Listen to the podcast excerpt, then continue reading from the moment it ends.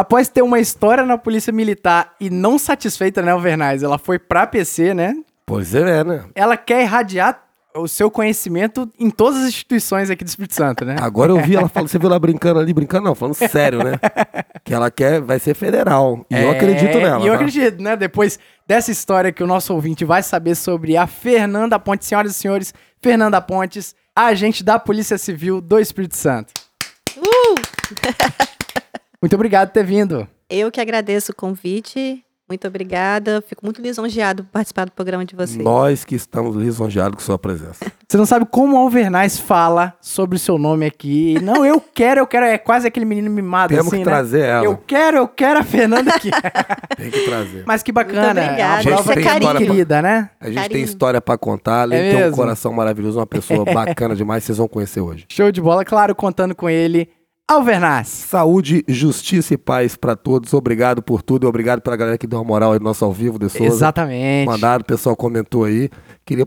Depois vou mandar um abraço no final ou mandar agora de uma vez? Pode mandar, vamos mandar Quero mandar agora. um abraço aí pro aluno oficial, primeiro ano aí, tá, tá lá no... Aí sim, tenente. É, que moral, hein, cara, tenente? Cassiano, obrigado aí pela moral, tenente. Aquele abraço, sucesso aí. O curso do senhor que só vai bombar agora. Estamos esperando o senhor na certeza. rua aí. Com certeza. Só questão de tempo aí pra colocar essa estrela bonita no ombro, aspirante, daqui a pouco tenente. tá certo. Mas claro, né, além dos nossos amigos que estiveram presentes lá na nossa live, do nosso especial de um ano, né, Alvernaz? Que, que coisa maravilhosa, Pô, né, foi cara? legal, Um cara. Foi legal e foi legal ver o feedback da galera ali falando, né? E, e comentando. Você vê que o pessoal gostou também. Então, Sim. pô, foi muito gratificante. Nosso muito obrigado a essa galera e o nosso muito obrigado também aos nossos amigos que estão sustentando também o Policice financeiramente, em boa parte aí, no PicPay, né? Nas assinaturas do PicPay. Caramba, agradecido demais vocês, cara. Vocês vocês são os anjos da nossa vida, nem sabem disso. Com certeza. E é com dever de justiça que a gente vai citar os nomes. O nosso muito obrigado ao Lourisval Oliveira. Lorisval! Grande Lorisval. Ah, ele vive te zoando também. Ele é meu pai. sogro, né? Meu sogro. Ele, e ele fala assim que você sendo Albison não tem legitimidade nenhuma pra falar de nome. Olha só, vou dizer uma coisa pro senhor. Eu concordo. Assina embaixo. O senhor tá certo. Certíssimo. É justo. É muito É justo. justíssimo. É justíssimo. Ele vai entender a Meu referência. Deus do céu. Ah, sim. Isso deve, isso deve vir de alguma novela. Com Enfim. certeza. Com certeza, não. Com certeza. Ele, ele vai entender. De igual forma, Aline da Silva Oliveira, Beatriz Ferri, Que que. deve ser a filha da Sargento Ferri. E coisa maravilhosa. Obrigado, Beatriz. Soldado Lima, a Sargento Michele Ferri, Sargento Michele Grande. João Marcos Anol Barbosa, Zanol. Toma. Aí é bonito. nome importante. Zanol. Igor Gomes Brito, Igor. Pedro Ivo Aguiar, Guilherme Bretzanelli, Bretzanelli. Felipe Ribeiro, Pedro Henrique, Wesley de Souza Pereira, Guilherme Stoffer e, claro, agora vocês vão ouvir o comentário em áudio do nosso colaborador prêmio, Nilcinho Oliveira. Grande Nilson Oliveira, garoto. Saudade de você, brother. A Divanilson. A Divanilson, que nome. Ó, todo nome tem uma lição é feio, já te falei isso, né? Não fala assim. Ah, é feio, Zé. é feio. O menos feio acho que é Alisson, o resto não dá, não. tá certo. Caralho. Wilson, Wilson, Vai lá, Albson, vai lá. Nilcinho, vai lá. Fala de Souza, fala Vernais e demais ouvintes. É, primeiramente, parabenizar os senhores e pelo um ano de Policice, 50 episódios de muita resenha e principalmente muito conhecimento acerca do trabalho policial. Cada episódio com suas peculiaridades, mas muito importantes. E não podia ser diferente com o último, a Escola Cívico-Militar, projeto importantíssimo para a sociedade, com modelos escolares onde a base escolar é excelente e os alunos saem de lá verdadeiros cidadãos. Parabéns, Souza, parabéns, Avernais, estamos juntos, forte abraço. Muito obrigado, Nilcinho Oliveira, a Divanilson Ah, o- a- a- ou Fabrício. é por isso, é por isso. O Fabrício, é, é o nome bacana que a gente arrumou pra ele aí. Você não sabe, Fernando, eu tô trocando meu nome também, tá na justiça aí. É sério. Eu cansei isso. de sofrer bullying com esse negócio de Albson Jacobson Alvernais, que não cola em lugar nenhum, não pega ninguém o nome desse. Agora meu nome vai fazer jus às minhas raízes europeias. Vou me chamar Giovanni Trapattoni Alvernazzi. Tá vendo? Ó, e tem que ter a pronúncia, se não tiver, tá comunicado, tá? Meu Deus do céu, eu tava sentindo falta dessas loucuras. Mas enfim, Sem mais Ai. delongas, vamos para o nosso papo que vai estar muito bacana. Eu sou o De Souza e você está ouvindo o Policice. Já avisei que vai dar merda isso. Vai dar merda isso.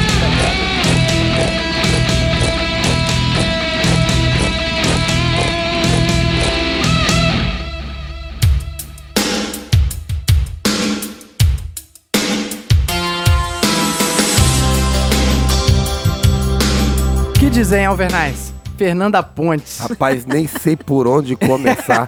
Desson, você já percebeu que eu tô igualzinho você quando vê os caras do PTM aqui. Eu tô todo é, serelepe. todo E quando a gente vê uma pessoa que a gente gosta de verdade, e eu tenho uma história muito bonita com a Fernanda, e que, pra mim vai ser sempre Fernanda Ponte. A Pontes, né? Vai ser sempre Que Fernanda. Então, é, ela entendeu. Deve ser piada interna do É, é, né? Porque, cara, pra mim, pra mim é muito gratificante, porque essas pessoas são muito importantes na minha vida. Eu vou ter um carinho enorme por elas o resto da minha vida. Não tem como, fazem parte da minha vida, da minha família. Então hoje eu tô muito feliz em receber. Não sei nem por onde começar a falar dessa pessoa, cara. Não, eu já queria começar justamente nisso. Explica pro nosso ouvinte quem é Fernanda Pontes, que além de policial civil, né? A gente tá recebendo pela primeira vez um policial civil aqui. Rapaz, Bacana. eu posso falar da primeira visão que eu tive dessa mulher? Não, mas, mas já fala, vocês eram do mesmo pelotão, gente era do inclusive mesmo da pelotão. PM, do né? quarto pelotão, eu tive o prazer de, de servir com ela na Polícia Militar, tirar estágio ali da polícia, de fazer o meu curso todo ali junto com ela. Então é. Poxa, é, é difícil até falar. Quer dizer, difícil não, é fácil falar dela, é difícil não se emocionar falando. E não admirar também. Mas você tava falando das primeiras impressões. né? Rapaz, é, é, foi engraçado demais, porque a gente tinha começado o nosso curso, a gente tinha uma semana, e tinha algumas pessoas que eram de liminar, a Fernanda era de liminar por causa da tatuagem, se não me engano, não é isso? Isso. Aí, cara, a gente tava ali do lado de fora e começou a ver uns alunos fazendo o TAF. Tá. Tava a Fernanda, o Ataíde e acho que o Paulo Costa. Isso. Eu lembro dos três, porque foram os três que foram pro nosso pelotão. E a gente ali, homem é uma desgraça, né? Homem brincando ali, falando assim: ah lá, quer ver que desgraça? Vai vir aquele gordinho lá, que era o Ataíde. Que isso? Aquele velho lá, ó, que era. Vai vir tudo pelotão. Você acha que era Deus ali vir pra cá? De jeito nenhum, não vem nunca. Vai foder todo mundo. Que Quem, isso, quem- quem era o cara que tava falando isso? Chuta.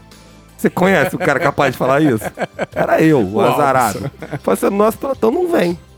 Rapaz, e ela tava. é, é, não, porque, porque ela foi igual uma diva, mano. Você acha que ela foi lá fazer o tato? Ela meteu lembro, aquelas meias sanfonadas aqui, veio até que no meio da Você canela. tá falando do concurso ainda, do Não é, TAF, é. Ela tava no TAF e eu tava no curso. Ela tava Ah, no TAF pra entrar. E, e, pô, e, e eles correndo a Thaís, aquela mochiba mole lá, quase morrendo pra correr, mas passou, o grande Ataíde, meu amigo. O grande Paulo Costa, um cara esforçado, um dos caras que já até falei dele aqui, conversamos com ele na Aham, live sim, aquele dia, live. fantástico, Paulão. E tive o prazer, a satisfação dessas três figuraças em participar do nosso curso, que engrandeceu. Não teria sido tão bacana, tão fenomenal, sem a presença de vocês três. E, e tivemos a honra dela, que, ó, era uma das musas de 2009, do quarto Pel. Fantástico, pessoa maravilhosa. Tinha essas eleições lá. É claro que tem, sempre tem. Não, Deus. e engraçado que quando ali, ali você olha ela no soldado e vê que ela é bonita, quando você vê, quando você vê ela como mulher mesmo, arrumada, a gente teve uma festa, que eu, eu não sei se eu já contei isso aqui. Ela foi numa festa 100 dias, você lembra, Pontes? Aham. Festa 100 dias, chegamos lá, aí, aí eu fiquei pra Alan e falei, Alan, cadê, o- cadê o pessoal do pelotão? Tá ali, pô. Eu olhei. Não, porra, cadê o pessoal? Tá ali, caramba. Eu olhava, vi aquele monte de mulher, tudo modelo. Falei, não, rapaz, vamos pessoal do pelotão. É assim mesmo. Tá ali, cara, as mulheres. Aí eu comecei a olhar, vi a Pontes, a Patrícia, vi as mulheres do pelotão ali. Falei, caralho, velho, é sério isso? Sem o bodins muda um pouquinho, né? Ah, não, bodins acaba qualquer um, mas elas eram bonitas de bodins. que é, você, Fernanda, recebe com bons ouvidos essa fanfarronagem da Alvernais aí? Não é fanfarronagem é de coração, pô, é verdade. Claro, não tem como não receber com bons ouvidos o que ele fala, não. e é verdade que ele fala. A gente brincava que lá no alojamento feminino parecia que era uma máquina de transformação. Entrava uma pessoa, saía outra. Faz E- ano. E, cara, é, é- é- é inacreditável, tá? Só de soltar o cabelo já faz muita diferença. É. Mas então vocês eram da mesma turma ali, 2009, né? Mesmo pelotão. Você, nesse ano de 2009, você entrou na polícia Isso. militar, né? Isso. Hoje você tá na Polícia Civil. Isso. Conta pra gente um pouco, só pra contextualizar aí um pouco Como da onde vem, lá, né?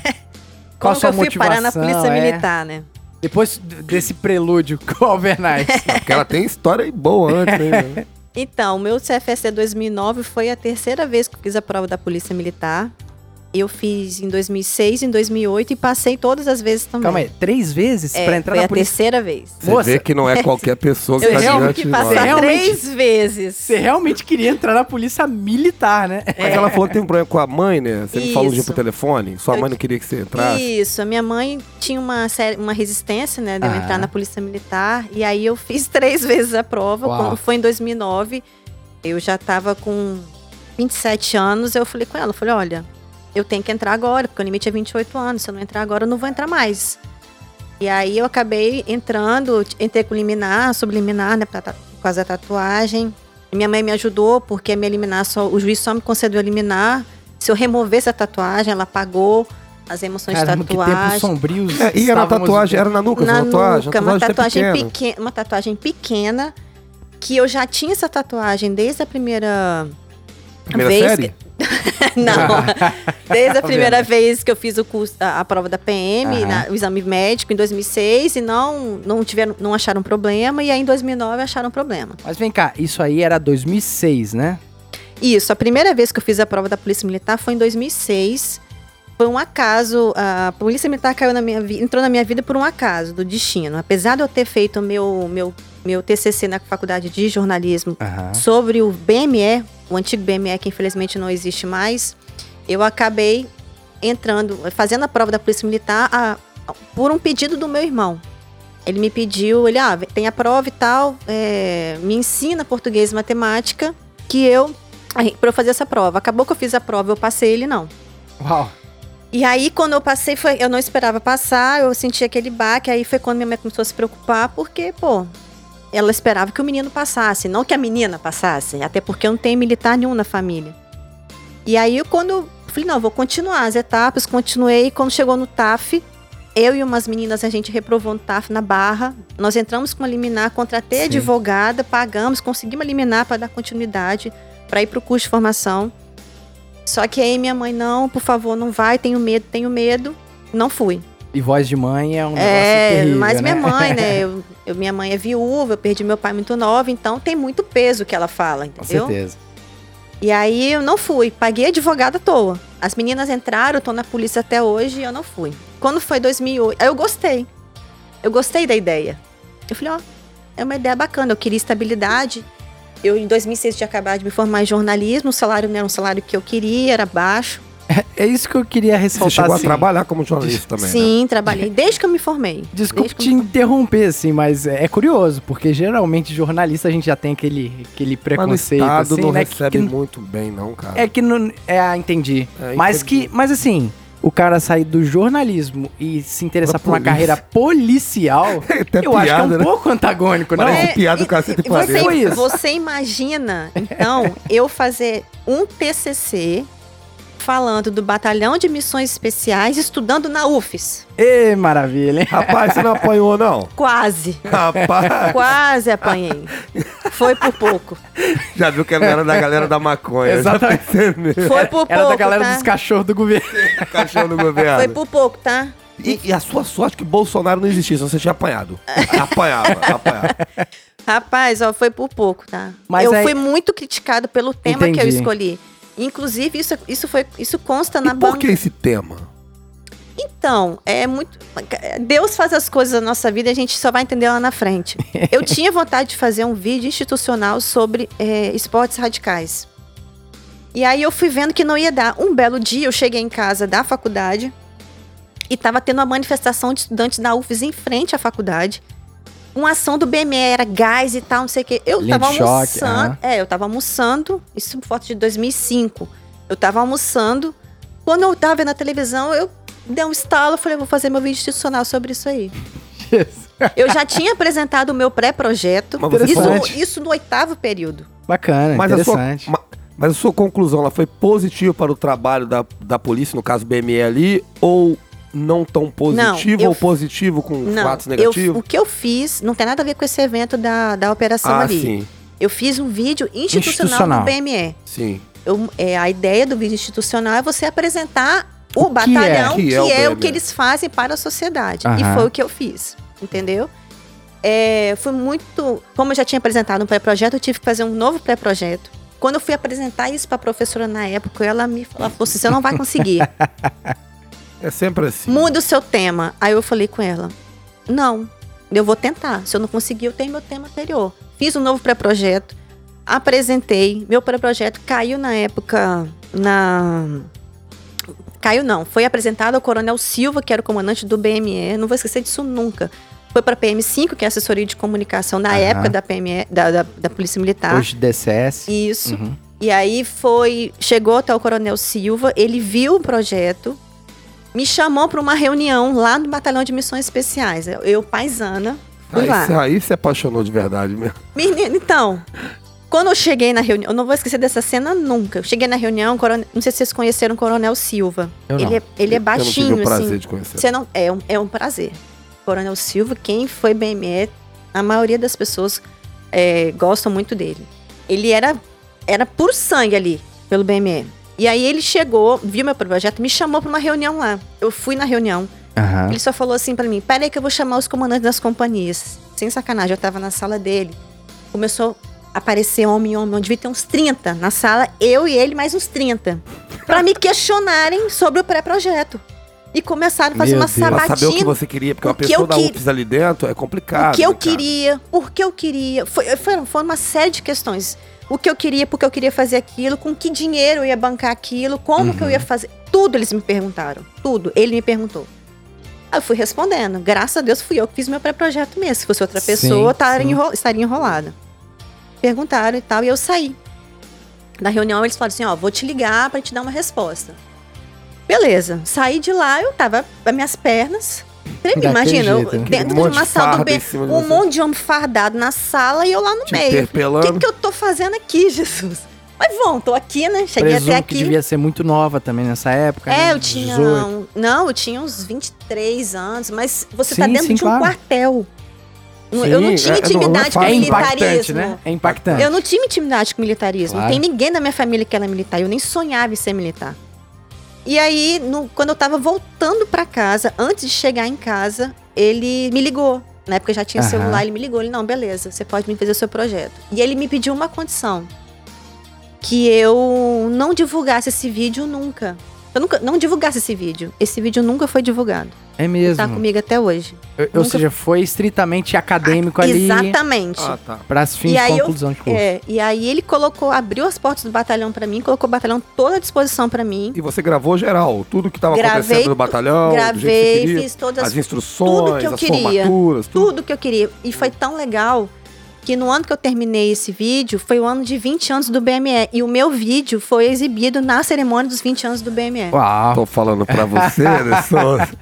Eu te falei, te falei. Mas eu nem sonhava em ser militar. E aí, a- a- voltando à pergunta, a Polícia Militar surgiu dessa forma na minha vida, a partir de uma, uma provocação, um convite do meu irmão. E aí, enfim, fiz 2006 dessa situação igual eu contei, 2008 fiz todas as etapas, não falei com ninguém, passei em todos. Na hora de entregar os documentos, fui falar com minha mãe, minha mãe, não, não, não, de novo. E aí, ao mesmo tempo, nessa época do, de 2008, eu fiz um outro concurso que era da Guarda Portuária. Guarda portuária. Isso. E aí eu passei em terceiro lugar, o meu irmão passou, não lembro a colocação. Eu fui chamado para ir para a Guarda Portuária, só que nós estávamos sob liminar também na Guarda Portuária. Hum. Em 2008 não tinha liminar na PM. Era eliminado de quê na na guarda, Guarda portuária? Portuária foi um psicotécnico muito louco que eles Sim. fizeram lá. Sempre tem essas histórias, né? Acharam você no psicotécnico. Minha- é. Tá vendo, De Souza? Ninguém Não- é perfeito. não Um fala assim. psicotécnico muito louco. Um psicotécnico que começou com, ah, com- começou com entrevista individual e eles viram que não iam dar tempo e depois começou com entrevista em grupo. Uhum. Um psicotécnico que você tinha. O canhoto, ele tinha que escrever da direita para esquerda. Eu falei, mas eu fui alfabetizada da esquerda para direita. É a cara do Brasil. Exatamente. Como é que eu vou escrever da O meu psicotécnico era de escrever da direita para esquerda. Enfim. Essas questões à parte. É, não. É. Aí, é, como eu tinha essa, essa questão da guarda portuária, da aprovação, minha mãe falou: não, vai pra guarda. Fui, fui- o curso da guarda foi dentro do CFA. Ao mesmo tempo estava rolando o, CF, o CFSD de. Acho que foi 2006 ou 2008, eu não tenho, não tenho lembrança. Enfim, mas estava rolando lá. E aí, acabou que terminei o curso e tal. Como eles são uma sociedade de economia mista, não me contrataram. CLT, não me Uhum. contrataram. Eles tinham essa opção. Tinha essa opção de não me contratar e nem a mim nem o meu irmão. Exatamente. Mais uma vez, aí nessa, nesse momento, ficou ruim, porque eu fiquei sem nada. Eu Sim. tinha duas coisas, fui eu, quase no da minha sem mãe, nada. fiquei sem Sim. nada. E aí foi uma, uma pouca, umas poucas vezes na minha vida que eu fiquei desempregada, mas logo eu me arrumei e tal e fui trabalhar com jornalismo, voltei pro jornalismo. E aí em 2009, de novo, a prova da Polícia Militar eu fiz e tal, e aí Sim. eu já contei. Aí é o prazer que a gente teve. De Do- Souza, você lembra do aluno soldado fodão Sim. que você contou? Claro. Você imagina essa moça quando ela chegou no CFA e, eu- e pediram ela pra se apresentar, de Souza. Ela mostrou as credenciais dela. Ah, como é que foi essa Você vai apresentação? falar meu apelido não, né? Agente penitenciário, a- agente portuário, agente penitenciário, você foi? Não, agente- guarda portuária, É, fui gu- não. É, é, aí ela começou com jornalismo. É, o que, que mais você falou na época? Assim que ela deu uma, deu uma carteirada danada. Daquela. Tipo assim, Todo cara, não, eu, ela contou essa história. Eu passei três vezes, tal, tal, É. tal, tal. E, e passei no concurso disso, concurso daquilo, tal, tal. E hoje eu tô aqui na polícia porque gosta, por aquela coisa toda. Todo mundo olhou e falou assim: caralho, não tem pra ninguém, né? estamos diante. Eu- eu- eu tinha até um apelido que eu esqueci porque os caras falavam. Como é que é? o Não, apelido? vou falar. Se você não Ah, lembra, eu não vou fala, falar. Fala, que sacanagem. Não dá munição na do aí. Não vou falar. É, se você porra, não os lembra. caras falavam, velho, era massa pra caramba que eu esqueci, infelizmente, ó, os ouvintes me perdoam, ela não quer contar. Mas os caras O Veneza falavam. esquecendo as coisas. É, não, é porque tem muitos anos isso. É. Mas assim, e, e- eu nunca chamei ela, sempre nunca brinquei nela, eu só ouvi os caras comentando e tal. Porque ela chegou dessa carteirada e falei, caralho, essa menina é foda. Mas que devia ser curioso pra caramba a questão do jornalista. Devia ser bizarro, né? As pessoas deviam perguntar. É assim, olha, um jornalista. Jornalista aqui, aluno tipo isso, soldado, né? que porra é essa? É, Mas é. só pra eu ver se eu entendi. Você inicialmente buscou estabilidade financeira, né? Uhum. Na polícia. Mas já tinha também uma boa relação, até mesmo pelo que você falou sobre o vídeo do Isso. BME, né? Então Isso. não era uma questão também, ah, a polícia militar não era aquele peso de tipo, ah, é um serviço que eu vou ter que é, fazer meramente por uma estabilidade financeira. Não, eu nunca tive essa visão da polícia militar. Nunca. Nunca vi a polícia militar como peso. Nunca. Até porque Até senão não porque- faria três concursos, é, né? não, e até porque, porque é, tenho uma parte que eu acho que o Bernardo nem sabe disso. Nesse meu processo, logo depois que eu me formei, em 2006, em 2007, salvo engano, salvo engano, eu fui trabalhar na CESP, na assessoria de comunicação do CIODES, que na época tinha. Então eu tive, Sim. eu tive muito contato com a polícia lá. Mais uma carteirada, o vídeo. O coronel isso aí. Emerick, na época, ele era o comandante do CIODES, entendeu? Sim, então, sim. assim. Então, eu, eu, eu- é uma, não era uma coisa que me assustava. Então, Tinha uma e assim. Uhum. a minha criação foi uma criação muito rígida. Eu não tive muitos problemas do CFA. pra Porque você- era Sim. muito, foi muito rígida Pra pela você minha que talvez mãe. não tenha percebido, o coronel Emery, que ela falou que conhecia quando ela deu essa carteirada lá, era só o comandante geral da polícia quando nós entramos. Sim, exatamente. Aí ela chegou, contou essas coisas todas, eu falei assim, caramba, Zé, Mas eu nunca É. me. Eu, eu sempre me. Eu sempre me mantive. você não falou por mal, mas o Não, negócio é o seguinte, ali é. dentro é uma gozação e qualquer É. coisa que Ah, você não, fale exatamente. virou uma zoação danada. eu E conheço- ela é zoada por causa disso até hoje. As pessoas zoam ela, os caras zoam ela. É, Até hoje. Ah, mas ela deve zoar outra, outras Ah, coisas. É com óbvio que ela certeza. zoa. Eu não vou perder a Qual, qual é a graça da vida se a gente não zoar o coleguinha e os Claro, coleguinhas não tem que zoar saber gente, ser né? zoado, Ainda né? mais no Aguentar. CFA. Tudo com respeito. Né? Mas no CFA, né, já deu pra perceber que esse ambiente zaralhado deve ter dado uma chacoalhada na sua vida de alguma forma, né? Tranquilo? Passou tranquilo Foi, no CFA? não, então, foi. Pra mim, o CFA foi é, de fato uma escola. Mas Tomou eu não tive. Só tomei uma. Tá vendo? E de covardia ainda. Foi covardia que, que fizeram. Tá vendo como é que são as coisas? Eu tomei até PAD, porra. Não, Tomava tomei cadeia. não. O, o nosso amigo, o saudoso Souza Santos, Santos. ficava preso toda semana por causa do armário que alguém quebrou que ele não sabia que ele tinha quebrado. o, Não, o nunca nosso tive amigo, problema. ó, Points, ó, Points, aquele ficava, ficava querendo ver a namorada dele lá Mimoso. e nunca conseguia ir pra Mimoso, que tava preso todo final de semana. Agora ela não. Ela não. Não, mas olha só. ficar preso. Eu, que, então, é, algumas coisas, hoje eu vejo como foi positivo eu ter deixado pra entrar na Polícia Militar já com uma certa idade. Porque você vai pegando a maturidade, que uma malandragem né? que você não tem quando Não é você é, bom? novo. Por exemplo, eh, você falou do boy jeans. Meu boy jeans, era- eu comprei calça masculina. Hum, pra ir. A malandragem, hein? Pra- eu queria que as pessoas não me vissem no CFA. Uhum. Eu tinha o cabelo loiro assim, eu escureci meu cabelo pra ir pro CFA, porque eu não queria ser vista. E, É Malandro. sério. e é você foi vista? Não adiantou muito, pelo visto. mas eu É queria, eu que queria foi passar vista. batido. É, Com o tempo você acaba sendo visto, mas eu queria Aham. passar batido E no tinha muita fé no, no, no meu curso. Tinha. E ela foi vista. Nós éramos 750 alunos. Então, assim, eu conhecia já algum- alguns policiais antes de entrar na- no, no CFSD. E aí, eu- tudo que eu pude fazer pra eu passar batido, eu fiz. Mas uma hora você acaba. Que eu levo daquela, na minha vida assim, prego que se destaca, leva martelada. Talvez por isso que eu só levei uma cadeia. Mas eu levei, cara. Mas olha o as seu tamanho, Alvernaz. Não, mas cadê que eu tomei? O Foi as Alvernaz é um pregão? Testa, você era testa. Não, é, até as- e as Um cadeias que eu prego. tomei? Foi por cadeia B. Se fui buscar uma água, tomei uma cadeia. Tava um dia esqueci a caneta, tomei outra cadeia. É, mas e a é outra eu nem assim, lembro. né? Agora, o. PAD foi lá, um, já contei aqui. Né, da Entendeu? Já situação, contei é. aqui. Mas o CFA é assim, gente, toma cadeia por bobagem. Sim. Eu, pelo regulamento, pelo regulamento do CFA, não deveria ter tomado a cadeia que eu tomei. Mas É, mas não advogada. Ela é advogada. Não adianta também, tá chorar vendo? 10 Já- anos Já tô antecipando que ela Mas também aqui- é advogada, tá vendo? Já É. tá se defendendo. Olha só, a cadeia é só um dos pontos ali do CFA, né? E dos ensinamentos? Você realmente Nossa, absorveu muita coisa mim, boa ali? então. É, eu, igual eu falei, já tinha 27 anos. Você já tem sua personalidade formada. Entendi. E aí você já tem uma capacidade de absorver o que é bom e deixar pra trás o que é ruim. Você não É fica tão né? impactado. É claro que é um baque, entendeu? Poxa, eu ia de moto, eu morava em Jardim Camburi na época, né, e tal. Eu ia de ônibus, depois tive que ir com a Taíde, ó, que tragédia. eu ia de moto. Eu ia de moto, eu tinha uma motoquinha, minha mãe achava absurda aquela moto. Eu falei, mas eu vou de motoca e tal. Qual moto você tinha? Eu tinha uma, uma Suzuquinha, eu esqueci Ai, o nome Ah, Eu dela. não sei a Suzy que ela tinha. O Alan tinha uma bis. É, eu carregava não quis comprar bis. bis. Imagina eu e o Alan naquela bis, cara. Que coisa linda que era. A moto chegava a gritar assim, ah! Ao verdade, colocava o pé no chão. Com certeza. Igual os Flintstones. Que coisa que ridícula. Que situação cena. horrorosa. Mas enfim, os eu tive é, ensinamentos maravilhosos no CFA. De valores.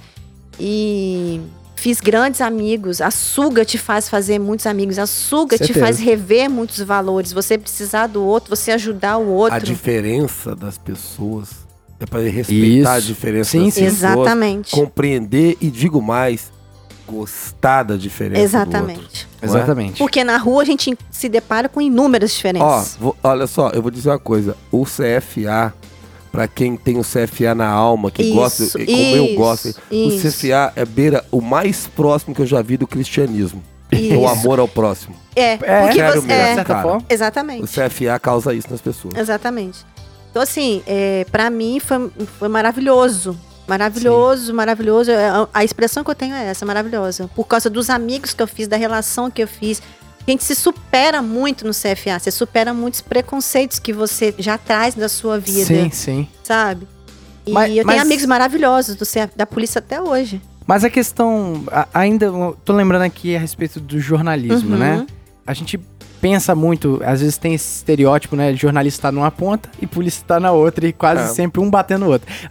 As um co- depende do outro. é, vezes. metaforicamente, tá, gente? Polícia não bate em jornalista, não. Mas, seguinte, a gente acaba achando que jornalista tem um estilo de vida totalmente diferente. Às vezes o jornalista é tão regrado quanto um polícia.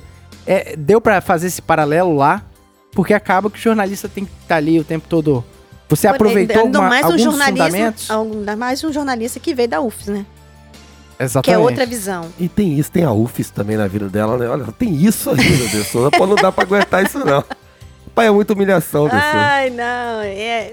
Olha, eu acho que a gente tem que aprender a administrar. Eu não tive esse nó. Até porque o meu TCC foi sobre a Polícia Militar. Sim. Foi assim, é claro que na, na minha graduação, na minha turma, foi muito diferente. Tanto é que a própria professora falou, Sim. achou ruim. Tanto é que na minha banca, é, eles quase me reprovaram por causa do tema que eu escolhi. Porque eles falavam, uai, mas como é que você é uma jornalista que você está fazendo um TCC sobre uma instituição que reprime a gente? É essa visão. Aí eu falei assim, mas vocês não têm. O tema é livre. O tema, vocês têm que olhar a qualidade técnica do Sim. meu material, não o tema. Eu passei E aí.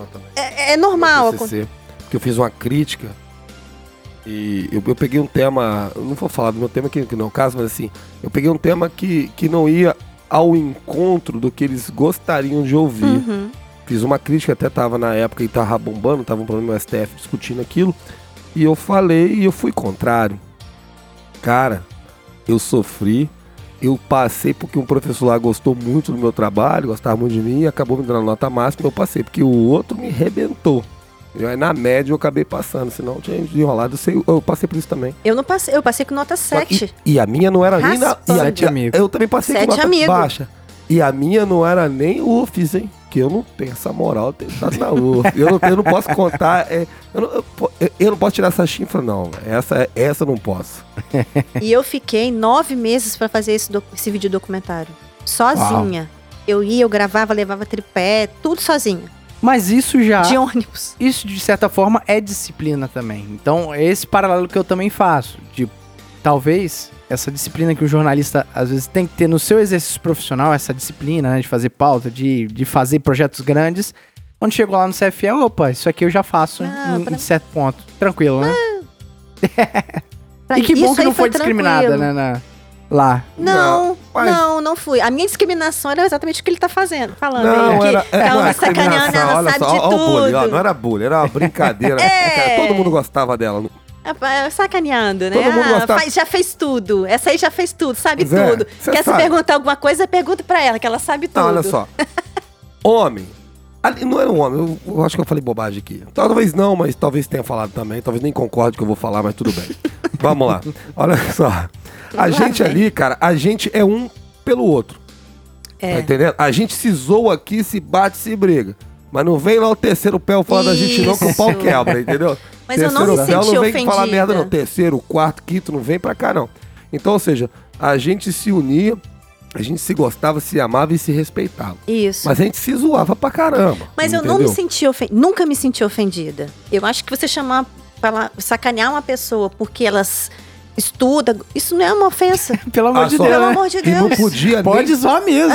E se falasse Tá me bem elogiando. também, e se falasse bem também das feinas do nosso pelotão, a gente não gostava não, que a gente era ciumento também, a gente queria só pra... Não, isso aqui não, aqui não, aqui é do quarto pelotão, sai fora daqui, vai pra lá. Olho, né? Não, é, É. porque, é, O pai, nosso pelotão era muito unido. a gente se fechava Muito muito, unido. fizemos muito churrasco. Mas sabe por quê? Eu sempre falei Muito isso. Eu não sei se o Alvernaz concorda comigo. O nosso pelotão era muito unido. Tem que tomar cuidado falar isso, as pessoas me chamarem de machistas, mas não. Porque as mulheres eram muito unidas. Massa.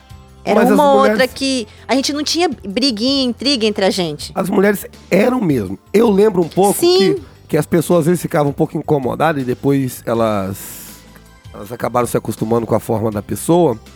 Que Isso. é uma das pessoas que eu Isso. mais amo ter conhecido na verdade. Polícia Militar, que é a Samia. Aham. E que, o- que depois as pessoas entenderam o jeito dela. Porque a Samia, cara, é aquela mulher que falava palavrão, Zé. No início você se assusta com a Samla. É, ela quebrava a expectativa. Uhum. Ela quis, ela quis, ela foi pra cima do, do, do capitão, Zé. Eu fui segurar ela tão Uma nervosa. personalidade muito é, personalidade forte, muito né? forte. Eu já aconteceu. Isso. CFA, também, um dia eu chamei o cara na porrada lá. Então. Você quer, nós vamos resolver isso aqui, aqui dentro Ah, agora. essas mulheres tudo. O O nosso. CFA, é. Mulher brava, bicho. Rapaz, o quarto pelotão É. era a coisa mais louca que tinha. A gente era tudo doido, velho. A gente vivia zanzando pelo CFA. Era o pelotão itinerante. A gente fazia churrasco Ó, quase todo final de semana de Souza. é, isso não é muito normal, não. Cara, a gente fazia churrasco, meninos, jogava cara. bola, Ah. as meninas iam, era uma coisa de louco. A gente saía pra night, a gente foi pro pagode, aí tocamos, a gente Trabalhando no foi, carnaval. Nós fomos parar no carnaval e curtimos. Nós era louco, velho. Nós pelotão muito Ó, doido. mas É. sobre zaralho, vocês estão falando, né? O quarto PO era, era muito unido e tocava o zaralho. Tem alguma situação pitoresca aí, engraçada, fundo do poço Ah, eu que posso contar? Ah, ele uma? sabe, de- ele tava no Ele meio é de que- todas. Eu posso contar uma que eu já contei aqui, mas não foi o nome da pessoa, hoje ela tá presente, eu posso falar. que Mas essa não foi do Zaralho, não. Que maldade. Foi, foi assim porque eu te fiz uma raiva danada que ela ficou brava pra porra. Rapaz, a gente Nem tava... lembrava disso. Rapaz, vamos dar uma pulada e depois talvez a gente volte, até volte isso. A gente tava tirando aqueles PO, PO, né, é, é, de estágio. E fomos, fomos agraciados, mandaram a gente lá pra Coqueiral de Itaparica, irmão, Praia da Costa. Pô, só marzão, gente bonita andando, correndo, aquela coisa de louco. E, cara, e tava eu, Fernanda, Alan, Nós três, assim, o trio de pé. Olha, olha os meus Que parceiros. já Cara, teve aqui no. olha os meus é, parceiros. Pô, e tava massa pra caramba ali, a gente batendo papo, tava Hum. uma resenha legal. Aí, cara, eis que me passa uma garota, uma bela de uma, uma muchacha, né? A muchacha isso, cara? passou, aí Alanzinho olhou, assim, caralho, Vernais. Eu falei, Isso, cara. porra, show de bola, Ficou impressionado, né? show de bola. Não Aí, via isso, né? Aí a Pontes do lado, fardada. A menina tava lá toda, né? Quase nua. A Pontes fardada, a Pontes pegou, olhou, porque mulher tem o ego, o ego, não tem jeito. A mulher, mulher olhou. A mulher pode ter ser elogiar a melhor amiga da mulher, ela vai botar um mais na, na conversa. Ela é linda, mas mais. essa Por aí, mulher, né? Ela trai o marido. Alguma coisa ela vai falar. Aí acontece o quê? A Pontes me vira assim e fala assim: Homem, é tudo besta mesmo, né? Acha qualquer coisa bonita. Eu não perdi a piada, Zé. Olha o que, que ele vou falou perder pra... a amiga, mas a piada Olha o que, que ele falou. Falei, Pontes, pô, homem é tão besta, tão besta. Tem um homem que acha até você bonita. Zé, ela ficou Caraca. puta pra caralho. Era Eu não tiro mais nível. pior a conversa. E não tirou mesmo, não. Ela trocou. Ela foi, ela foi pra outro trio lá. Aque- Aquele foi o último dia que nós trabalhamos juntos. Primeiro e último, eu Foi acho. o último. Ela ficou Era bolada. deste nível. Gente, E aguentar o Vernais, né? É, é um exercício da piada sete ali, vezes, né? eu acho. Todo óbvio. dia. É óbvio Ele que... se matava com a Amorim. Meu Deus. Era Alain, Alvernaz e Amorim. Pelo, olha, ali era quebra-pau. Todo dia era quebra-pau. Mas é óbvio que é uma piada, você tá vendo aqui ao vivo, o pessoal vai ver depois lá nos cortes, você vai Evidente. fazer. É uma mulher maravilhosa, uma mulher muito bonita. Foi só uma gozação pra fazer uma sacanagem É, mas com ele ela. não, Não pode podia perder, perder, né? perder a piada. Ele não pode Time, né? perder. Cara de Bacana. pau. Mas aqui, do quarto pé que vocês estão falando, tinha um cara muito importante lá, né? Ó, Vernais. Não, e o Fábio Silva? O Fábio Ah. Silva, Fábio cara. Silva. Esse era mais importante que eu. Esse- Belo, menino bonito. É mesmo? São Paulino. Ele já falava em Bitcoin nessa época? Não, Não, porque era São Paulino, nem que eu só sabia ficava. disso. É mesmo? Era- ele só falava. Ele, ele era Bambi na época, eu só falava essas coisas. Que isso? Bambi, assim, tu sou de São Paulo, pô. São Paulino, Bambi, pô. Não cara viado, não, pelo amor de Deus, me ajuda, hein.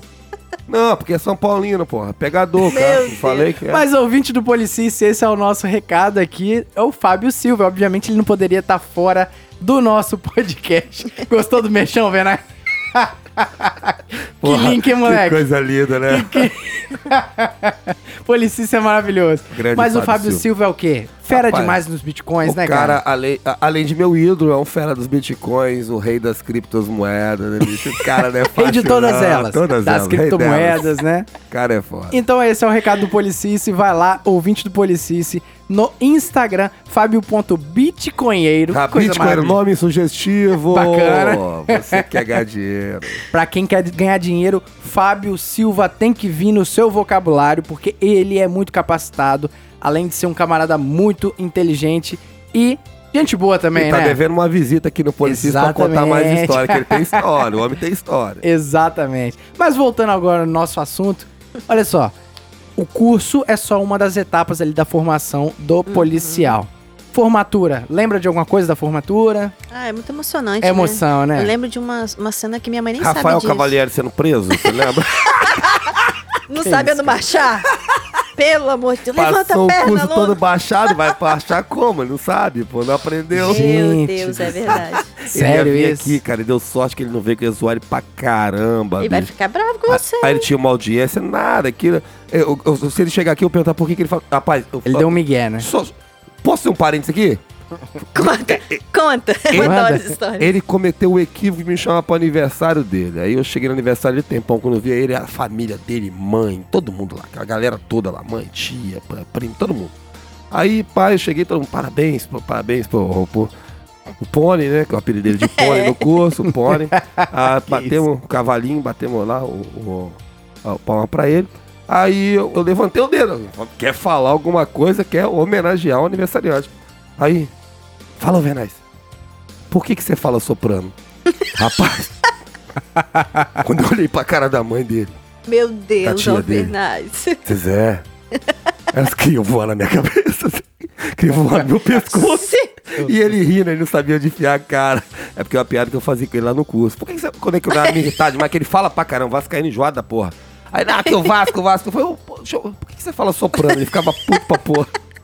Ele tem a língua pre- presa. É, não, obviamente essa zoeira interna. Mas ali era outro Só o pessoal do Lata. seu pelotão vai entender. Não, mas É, agora mas- entende que eu contei, Mas aqui, pô. é, na formatura ele tomou cadeia? Como é que é isso? Tomou a Foi, cadeia. ficou. Foi na, fo- foi na solenidade ou foi antes, A Alvernaz? Não cadeia, lembro dele, mais. a cadeia dele começou desde o primeiro dia do curso. Porque o Sei, Cavalieri Ele Breda. é um camarada que ele só gosta de se dar bem. Tanto que se dá bem, já é advogado. Advogado só se dá bem na vida.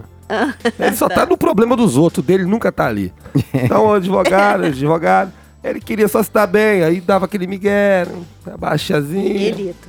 Ele É, era. nunca Miguelito. tomou a cadeia, deram a cadeia nele que falou. Ele, ele- Quase ele- chorou. Ele deu a cadeia no comando geral, né? Mas ele não tomou a cadeia. ele, ele, ele- ele- bicho, ele desenrolou a cadeia dele, tô falando sério. O cara era terrível. Já era advogado desde lá. E nem estudava ainda. Aí, beleza, passou o curso quase todo lá atrás, junto com, com a companhia agradável do nosso amigo Ataíde. Aí. Baixa Fomos aí. lá fazer a, a, a forma- a te- o treinamento da formatura. E ele estava lá na época, era o. Ele era o negócio da, da assessoria de imprensa também, da P5 lá, era o, o Coronel. Capitão Nascimento. Aí onde ele tava. Ele ele ia presidir, né? Ele ia fazer a solenidade toda. E tava lá no ensaio. Aí, pô, ele tá lá e tá, e tá olhando. O- Tem um aluno lá que tava destoando do resto, Muito, né? destoando muito. Uma cabecinha, ele tem uma cabeça pequenininha assim, ó. É- é- é- a cabeça dele é, é pequenininha. Alvernaz, Entendeu? o Policista não vai ganhar um processo com isso não, né, Não, não Alvernaz? vai, pô. Tô falando Cavalieri. cabelo- Cabo Cavalieri, Cabelo deve do cara é ser. pequenininho. Sargento Aí- Cavalieri. Nada, ele saiu. Vem ele aqui. saiu da Saiu. polícia. Ele já chama. não, ele já chama a atenção por si só. Aí o, o- o coronel chamou ele, pô. É o aluno lá e tal, tal. Porra, o aluno É tá verdade. cagando tudo. E pai, chamou ele, foi lá na frente, mano. Ele chegou lá. E o coronel pegou e debulhou, né, velho? Meteu, deu na Verdade. canela, deu no meio dele, rasgou. E ele, pá, não sabia o que fazer e volta lá pro pelotão, mandou ele voltar pro pelotão. Ele pegou e voltou pro pelotão, saiu andando, como se nada tivesse acontecendo. o coronel chamou de novo. Volta aqui, aluno, volta aqui, volta aqui. Ele voltou. Ah, Rapaz, deu outro esculacho nele, deu outra entrada na canela, mas não quebrou, não. Ele voltou andando de novo. Aí não teve jeito. Aí o coronel ficou puto pra caramba, gritou e falou assim: ó, ele chamou lá um capitão lá e falou assim: ó, eu quero. Isso aí era o último dia de treinamento nosso. Já era lá no estádio, já, né? É, no estádio, último Lá no treinamento. estádio, onde foi eu quero amanhã de manhã o padre dele na minha mesa. É. Isso não, forma. É, é, pô, foi uma coisa é, que não foi legal, né? Não. Que chamou a atenção na frente de todo mundo ali. Uhum. Não, não foi legal e ele acabou respondendo esse padre. Ele, ele não se formou na época. E a gente brinca com ele, é lógico em tom de brincadeira. O Cavaleiro sabe que eu sou amigo dele, gosto dele pra caramba. Sempre vou brincar com ele vou zoar. Eu vou zoar ele sempre, porque ele, ele só tomou aquela cadeia porque mochibou o curso inteiro. Vou zoar, mas É, é, brincadeira. Porque contextualizando querido. pros nossos ouvintes que não entendem muito de militarismo, o camarada, quando ele tá se reportando ao Não. superior, ele tem que romper marcha. Ele perguntou Isso. o que, que ele tinha feito Tem que- errado. Eu falei, tem que "Pô, fez pedir tudo permissão errado, pô." pra sair, né? Ó, não, não é só. parece- É só assim, valeu, É. falou, sai andando. Ele É. saiu assim, ó, tomou cartão vermelho. Saiu igual um jogador lá. que- Mas ele também, assim. no início, acho que ele fez isso porque ele tava meio, meio puto. Não, rapaz, o Cavalieri é um dos camaradas, assim, que eu conheci na polícia, dos mais inteligentes que conheci. O Sim, Cavalieri é um camarada sensacional. Muito inteligente. E é um camarada gente boa demais na conta. Você resenhar com ele, bater papo com ele, meu irmão, não tem, não tem igual. Sem galho. Vascaíno. Eu fui no, no, no aniversário dele, quando ele era aluno soldado ainda. Depois eu voltei nesse aí que eu tô te falando. É um camarada que eu tenho um carinho enorme por ele. Um dia quero trazer ele aqui. Vai ser um prazer a gente brincar aqui. Bacana. Falar. E vai Vai só agregar, porque ele é um cara muito inteligente. Vai ser bem recebido, claro. Puta história, né? Depois dessa. Mas É. você não tomou cadeia, não, né, Fernanda? Só tomei uma. Não, mas e na formatura? Não, Tudo muito não, tranquilo, Você botou me a boina ali. é, você me perguntou um episódio que me marcou muito na formatura e como que são as coisas, né? Depois de eu ter que passar três vezes na polícia militar, por minha mãe não queria. Na a, a formatura é uma cerimônia muito bonita. Pra quem certeza. tá assistindo, é muito bonito, é muito diferente. Todo mundo ensaiadinho, as músicas, cantando. Adeus, Pois é, e lá no adeus. estádio foi bem, né, bem diferente também. E aí eu lembro de ouvir minha mãe numa daquelas voltas que a gente deu no estádio, passar por cima da arquibancada que fazia uns tipo um zigue-zague assim para poder caber todo mundo, que a turma era enorme. Eu lembro de ouvir minha mãe gritar na na grade. Emocionada. Muito, eu te amo, mamãe te ama. Minha, minha mãe Que me chama, massa. minha mãe me chama de bebê. Bebê? A sua mãe é o Gustavo Lima? Não. Fala comigo, eu não, bebê. Gustavo Fala Lima nem comigo, existia. Aí, como eu, como eu sabia que, Que ela me chamava de bebê, ela, bacana, minha mãe cara. te ama, bebê. Emocionada. A mesma mãe que eu tive que fazer três vezes Sim, e tal, a sim. prova pra poder entrar. Mas o bom é isso, entendeu? O bom é que Cara, é mas- tu- e é tudo cuidado. O meu pai também não cuidado. queria que eu entrasse no dia que eu me formei ele tava lá chorando. É isso aí. É, não, é, exatamente. É isso aí. Mas que história, né? Olha esse arco se, É, se fechando, é um ciclo, né? né? Que bacana. E eu- a minha mãe tinha uma outra preocupação também, com relação ao ir pro CFA, porque assim, o Alvernaz acho que viu, viu algumas vezes isso. Eu indo pra sessão de saúde, porque eu sofri, eu tinha muita crise de enxaqueca. E aí. Miguel. Não, não é Miguel, não. Não é Miguel. Não, não, não. eu não falei Olha isso. só, deixa eu, deixa eu contar a história pra você entender. vendo? Não eu vale sofri nada. um acidente é, quando eu era criança. Eu sofri Hum. um traumatismo craniano e fiquei em coma quando eu era criança. Quase morri. Tinha uns sete anos de idade. E graças a Deus, das sequelas que eu tive, a única sequela que eu tive foi essa enxaqueca. Então eu tinha crises de enxaqueca de parar no hospital. Eu cheguei Uau. no hospital tomar morfina. Nossa, pesado então. É, hein? eram muito pesadas, por conta desse acidente que eu tive. E aí, no logo em 2006, quando eu, quis entrar, minha mãe falava: Como é que você vai fazer com as suas enxaquecas? Vai fazer o quê?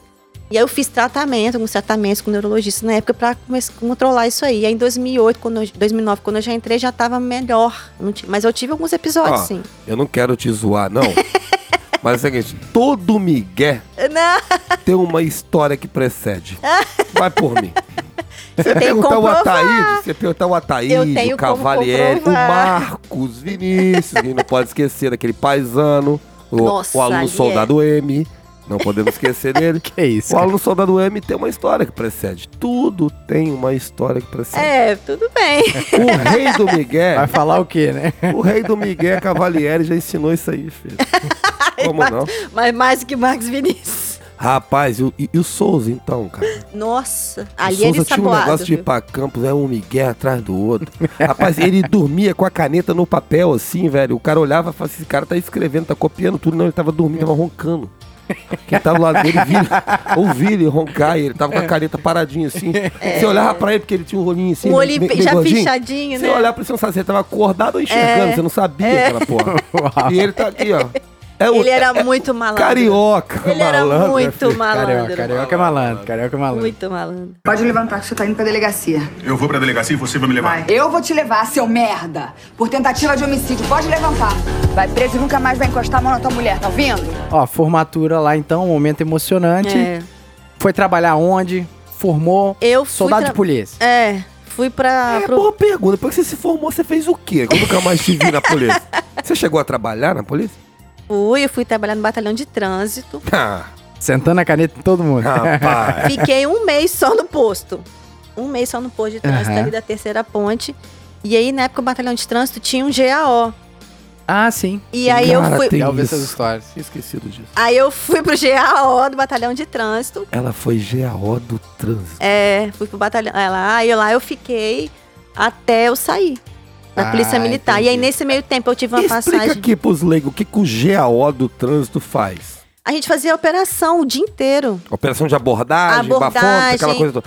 Aquele Cachorro, que... cachorro doido. Então, aquele pessoal que faz a abordagem, assim, abordagem, bafômetro, tal, é o pessoal do GAO do trânsito que você fala? Não sei como que funciona hoje mais. Não, na sua época. Não, a gente fazia, é, abordagens na rua. Era a gente pra dar fazia, apoio fazia... operacional a essa galera. É porque Não, tinha P2 não, também. a gente fazia Porque, também as blitz. rapaz- Fazia blitz, de, tipo cavalo de aço. Fazia muita blitz. Cavalo de aço, ah, cavalo de aço, pra quem não sabe aí, É, é, moto. vão aprender as motocicletas. É. A Papaula, a, a, a sargento Papaula que passou na prova Ela agora, não foi GAO, Não. não. Ela não foi GAO, ela foi P2 P2 batalhão do de trânsito. trânsito. Quando É. ela me falou Isso isso, é eu tomei um massa. susto. Falei, É. como? P2 É. um GO Sim, do trânsito? Eu que sou militar, eu não sabia que isso existia. Isso tem, é o Já ouvi boas batalhão. histórias Então, disso, hein? Tem Então, todas as funções. Mas tem, Mas, mas tem muito militar que não sabe que isso existe. não existe Eu- mais eu- o GAO lá. Ah, tá. Eu só descobri quando vocês me falaram, que eu não sabia que existia. Não existe mais o GAO lá. Logo depois que eu saí, mudou, virou grupo de abordagem, alguma coisa Aham. assim, e aí acabou. Quando eu saí, logo depois virou grupo de abordagem. Aí não sei qual o nome agora. Mas tinha moto, tinha todo o procedimento. Sim, interessante, hein? Aí eu, nesse mes- meio tempo, eu fiquei um tempo na. fui pra comunicação da Polícia Militar, fiquei Ah. um tempo cobrindo férias, voltei pro batalhão de trânsito. E aí eu pude fazer o curso da cavalaria, que era o meu sonho, ir pra cavalaria e Qual tal. o curso da cavalaria? tropa montada. Você sabe Troca montar montar. cavalo? Sei montar cavalo. Você é Amazonas? Ah, Sério? Não. Ai, De Souza, olha a carteirada. Agora tá carteirando no Policice, De Mas. Não. ah, mas se Ela tem curso, Mas olha só. mesmo, Não, é. não, ó, eu- não tô te sacaneando, não. Eu tô admirando. Não, uma menina, ó, eu não sabia nem montar cavalo. Nunca. Caraca. Nunca, mas era um sonho. Assim, montei quando criança, eu até fazendo essas coisas, mas montar mesmo não sabia. É, outra coisa, né? Outra, outra coisa. Com Até certeza. porque para você fazer a prova da cavala, o curso da cavalaria, você tem que fazer o TAF e o TAT. Tem um teste específico também. O que seria esse Tati? Ah, o TAT é você é, fazer. é, manusear o animal, entendeu? Você tem que pegar, levantar a mão do animal. Porque tem gente que quer fazer o curso da cavalaria e tem Tati medo. com arma, né? Não, faz, né? não. O É de outra- vocês é com cavalo é lá. outra É, parada. não, esse TAT é para você fazer o curso, Sim. né? Tem o TAF, que é ele classificatório É eliminatório, o e o TAT. físico, aham, e o Aí Tati. você tem que fazer, tipo assim, ah, eu quero fazer igual eu. Queria fazer o curso da cavalaria, mas eu nunca tinha me encostado num cavalo. Então eu tinha que pegar a mão, o pé do cavalo, passar, Aham. acho que tem que passar por baixo, nem lembro mais como é que era. Mas a É gente porque tinha... não tem cabimento Ah, nenhum. não, tinha o, ta... o, no o Tati tinha que dar umas três voltas na pista, no cavalo. Aham. E eu, eu caí no meio da pista. Por sorte, eu caí na pista, não te elimina. Eu caí, na hora que eu caí, a pista é um círculo. Daí, quando, a- quando tava quase acabando a prova, eu caí e aí o cavalo voltou pra, pra posição inicial. Eu cruzei a pista, montei no cavalo e terminei a, terminei a prova. E, e fechou o que Fechei. precisava ali, né? É, e aí depois fui fazendo curso, caí inúmeras vezes no curso, mas eu falei, esse negócio eu vou, eu vou Mas terminar. aprendeu. Mas Sim, aí depois continuei montando, fazendo salto no hipismo. Salto? Caraca, É. Piso? que massa. É, que é. massa. É sério Chegou a isso? ser transferida pro batalhão, pro, pra o regimento? Não, É, não deu tempo, porque logo depois a Polícia Civil chamou, Ah, entendi. entendeu? Tem então a gente ainda. chega na Polícia Civil nesse, Nesse momento, momento né? a gente chega Foi na Polícia quanto tempo esse raio de formada na Polícia Militar até ir pra Polícia A gente Civil? formou aqui em 2010, 2010. né, Albernas? Então, isso, eu fui pra Polícia Abril Civil, de em- 2010. eu fui pra Polícia Civil em dezembro de 2011. 2000? Ah, então deu um ano pelo menos Não, de deu um Polícia ano e Militar. pouco, é. Em um ano você viu tudo que ela fez? Eu tô há 11 anos, metade do que você fez, querida. Me explica como é que faz essas coisas. Ela é inquieta, De Souza. Ela Sou. não para, ela quer Sou, tudo. sou, Ó, ó, ó. sou. Isso é verdade. Ela quer tudo ao mesmo tempo. Sim. E o problema, Bom é ela assim, consegue. Teve um cara aqui que foi assim, você viu, Soldado Lima. O Lima, exatamente. O Eu sou Lima, assim é, você é o Lima Fem. É o Lima É da o Lima de mulher, Eu 2009. sou assim. É bem melhor do que o Lima, né? Vamos dizer a verdade, né? Mas, Mas eu assim- sou assim, se eu colocar uma coisa na minha cabeça, eu vou fazer. Caraca, Custe o que que custar.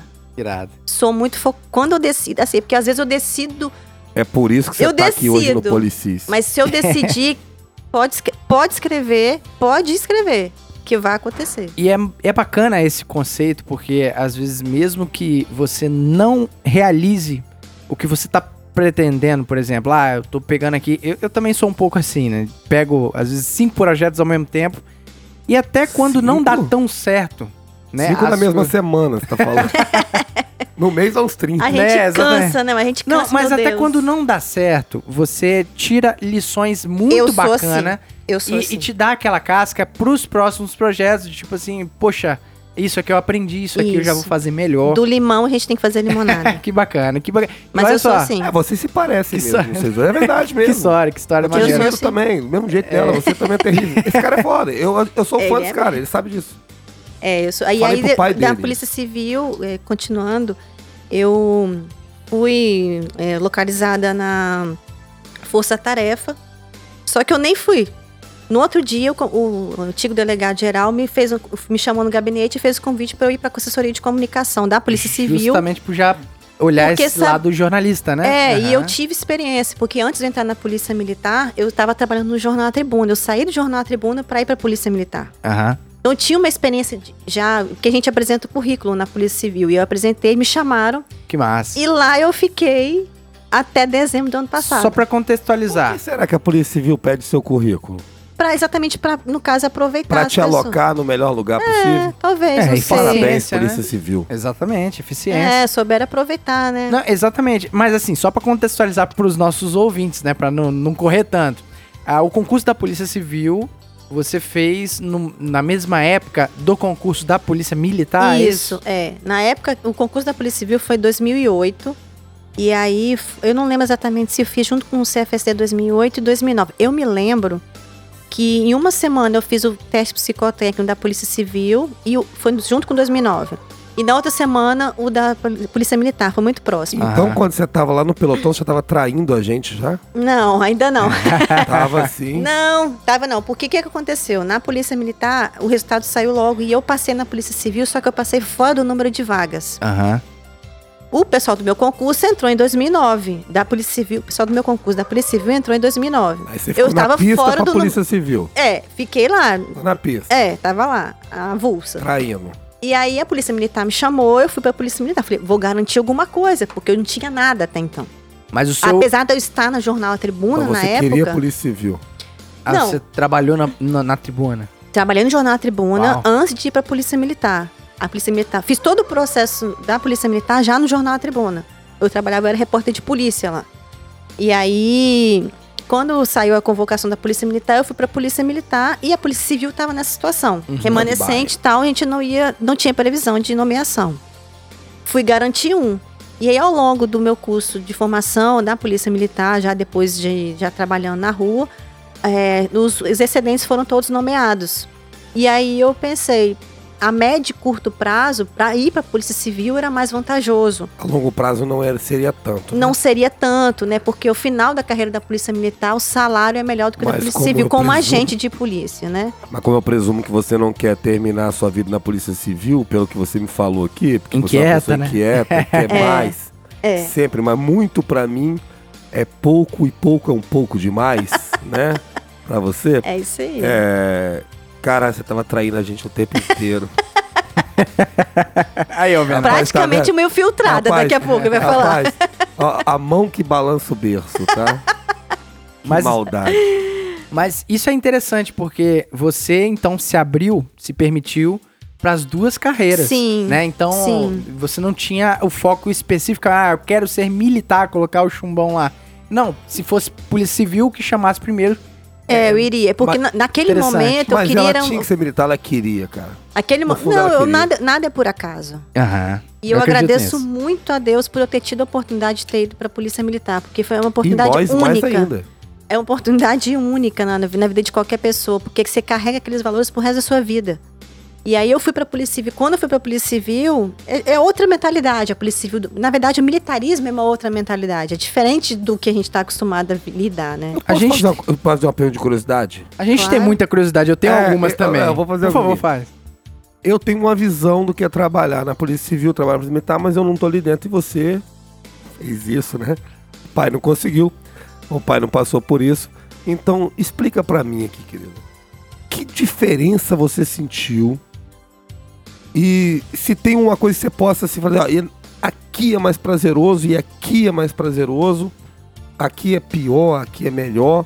Qual a diferença básica, assim, e aonde te traz mais, assim, satisfação de trabalho? Se é que você pode, você tem essa noção ainda, já, já tem essa noção, consegue ter e tal. Na verdade, não é onde é pior ou melhor, que as polícias têm lugar para todo mundo, tanto na polícia militar como na polícia civil. É claro que a hierarquia da polícia militar, ela ajuda em alguns casos e atrapalha em outros casos. Na polícia civil a gente não tem uma hierarquia tão pesada, apesar de a gente ter uma hierarquia. Eu não posso falar com propriedade de- dos dois lados, porque eu atuei nos dois lados, é, nos dois- nas duas polícias, em, em situações, em locais muito diferentes. Específicos, né? É, Uhum. na polícia militar, eu fui pra rua. Trabalhei na rua, eu sei a realidade de rua e tal. Na polícia civil, eu sei a realidade do setor onde eu trabalhei por oito anos, assessoria de comunicação. Eu tive a oportunidade de trabalhar na comunicação da polícia militar por um pouco, um- nem um mês, tempo. é, um mês apenas, se não me engano. Então não deu tempo suficiente de pegar a experiência. Então são, são instituições diferentes, com mentalidades diferentes. Não dá para comparar. Apesar de serem polícias, são é, atribuições e competências completamente diferentes. São pessoas, são é, Caminhos diferentes. caminhos aham. diferentes, são ideias diferentes. Comportamentos Comportamentos diferentes, a começar pelo curso de formação. Isso eu ia te O perguntar. curso, por de, favor. o curso de formação da Polícia Civil, eles são só três meses. A gente não tem a suga que a gente tem na Polícia Uhum. Militar. Deixa eu te perguntar uma É coisa. acadêmico? É acadêmico, é sala de aula. Sala você de aula. aprende. eu- no meu curso eu tive aula de direito e tal. Sobre o curso. Porque eu faço analogia sempre do primeiro dia. Eu já viu fazendo isso e falando sobre isso. O seu primeiro dia no CFS, pode fazer um paralelo, um contraponto. O seu primeiro dia na polícia, quando você Militar. chegou, apesar que você chegou um pouquinho depois, mas ah, ah, o seu primeiro dia, como foi, assim, o primeiro dia cheguei com aluno, soldado, hoje vou entrar em forma, aquela coisa toda. E o seu primeiro dia na Polícia Civil. No curso de no formação. curso, primeiro dia, chegou lá e tal. Então, no curso de formação, a- na Polícia Civil, eu não lembro, a gente não entrava em forma. Não, A gente entrava, não. não. A gente chegava lá como se estivesse chegando numa faculdade, numa escola. A analogia tá certa. Entendeu? Assim, você tinha todo o cuidado de ter o, o seu uniforme lá em, em condições, bonitinho Uhum. e tal, não sei o quê. Exceção, exceção. Nas aulas de tiro, tinha suga da Polícia Civil. Até porque é óbvio, você precisa colocar uma Você tem disciplina para aluno se matar. Então, assim, no, por exemplo, Sim. na aula de tiro, no meu curso de tiro da Polícia Civil, a gente entrou em forma, até porque muitos instrutores são ex-policiais militares e os que estão lá são Uhum. policiais civis foram treinados por policiais militares. E a gente entrou em forma. Muita gente não sabia o que era entrar em forma, a gente entrou em forma. Que Tinha que, a gente teve que esperar os atrasados na posição de apoio, na brita, Tá. coisa que a gente não fez da Polícia Militar. Não, fizemos no pátio. Na brita? Não, pátio, pátio não tem brita. Mas, pátio lá, na- é- é mas calçado. lá foi na brita. Os PC entendeu? tão suguento, hein, cara? Então, aí isso, essa são esses dois momentos que eu me lembro no meu curso de formação. No caso do da Polícia Militar, não, é outra, é outra vida, gente. A- a o militarismo é outra. Porque É um mundo paralelo. a analogia entendeu? que eu faço aqui sempre é o seguinte: você chega no seu primeiro dia na Polícia Civil, vão te lá dar um uniforme, uma camisinha branca ou preta pra você, o seu protetor solar, ó, a sua cadeira aquela ali, você pode sentar, o ar-condicionado, tá Uhum. Isso, tranquilo. isso. O professor vai explicar lá pra você. Isso. Você Seja chega na polícia militar, ô monstro! Monstro, entra em forma aqui, monstro! é vai lá, monstro, monstro! É, aqui, é, é não, ô burro! É ô burro, isso. monstro, tabacudo, é aqui! É isso, é isso. É isso, É exatamente isso, isso. é isso. Então não Até falei mentira. porque É é, são trabalhos diferentes também, isso, por exemplo, diferentes. não tem como fazer isso com uma, uma turma de delegado. E eu vou te falar, eu amo, eu Exatamente. amo, eu amo essa suga na polícia militar. Isso é, olha só, isso amo. faz parte. E eu, eu não, não, não discordo da suga no, no cu de tiro, entendeu? Acho que tem que ter. Sim, tem que ter. Tem que ter, porque o cara chega paisanão, chega lá, ele. Pra até acordar o cara também, né? Exatamente. Pô, isso aqui não é brincadeira, e ali, não. E ali tem que ter. Mas assim, isso não quer dizer que no curso de formação não tinha regras. Tinham regras muito. Aham. Tinham regras, não corria Claro, solto. todo lugar. Mas não é igual militarismo, porque a gente não tá no quartel. Não, a gente tá na massa. academia. É outra, é outra Assim, visão. Então a minha analogia não estava errada, não. Inter- Mas deve ter sido uma experiência pessoal passar por esses dois universos diferentes. Qual foi a o seu saldo que você chega na sua consciência de, olha, eu passei por esse universo militar, né, disciplina, hierarquia e disciplina, e na polícia civil, talvez um, um- uma abordagem mais acadêmica. Você Eu faz um balanço rindo. desse? Eu tô rindo que você me fez lembrar de uma situação. Quando eu fui trabalhar na assessoria de comunicação lá da Polícia Civil, no início, quando o chefe de polícia na época, que hoje é chamado de delegado geral, entrou na sala, eu levantei.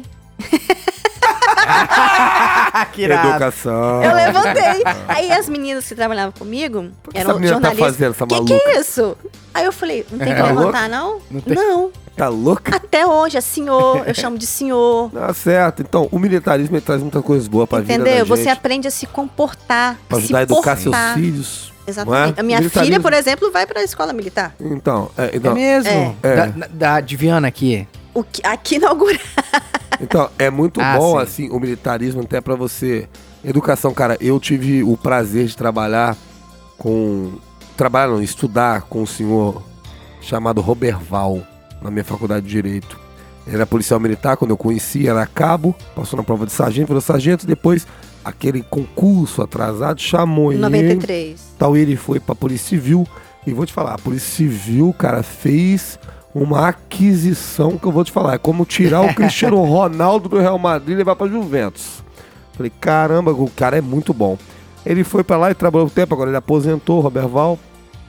Trabalhou e trabalhou na rua aí, investigador, o cara é muito bom. Então, ou seja, e, e ele, esse camarada, me ensinou tanta coisa, cara, do militarismo, que eu tinha feito o curso.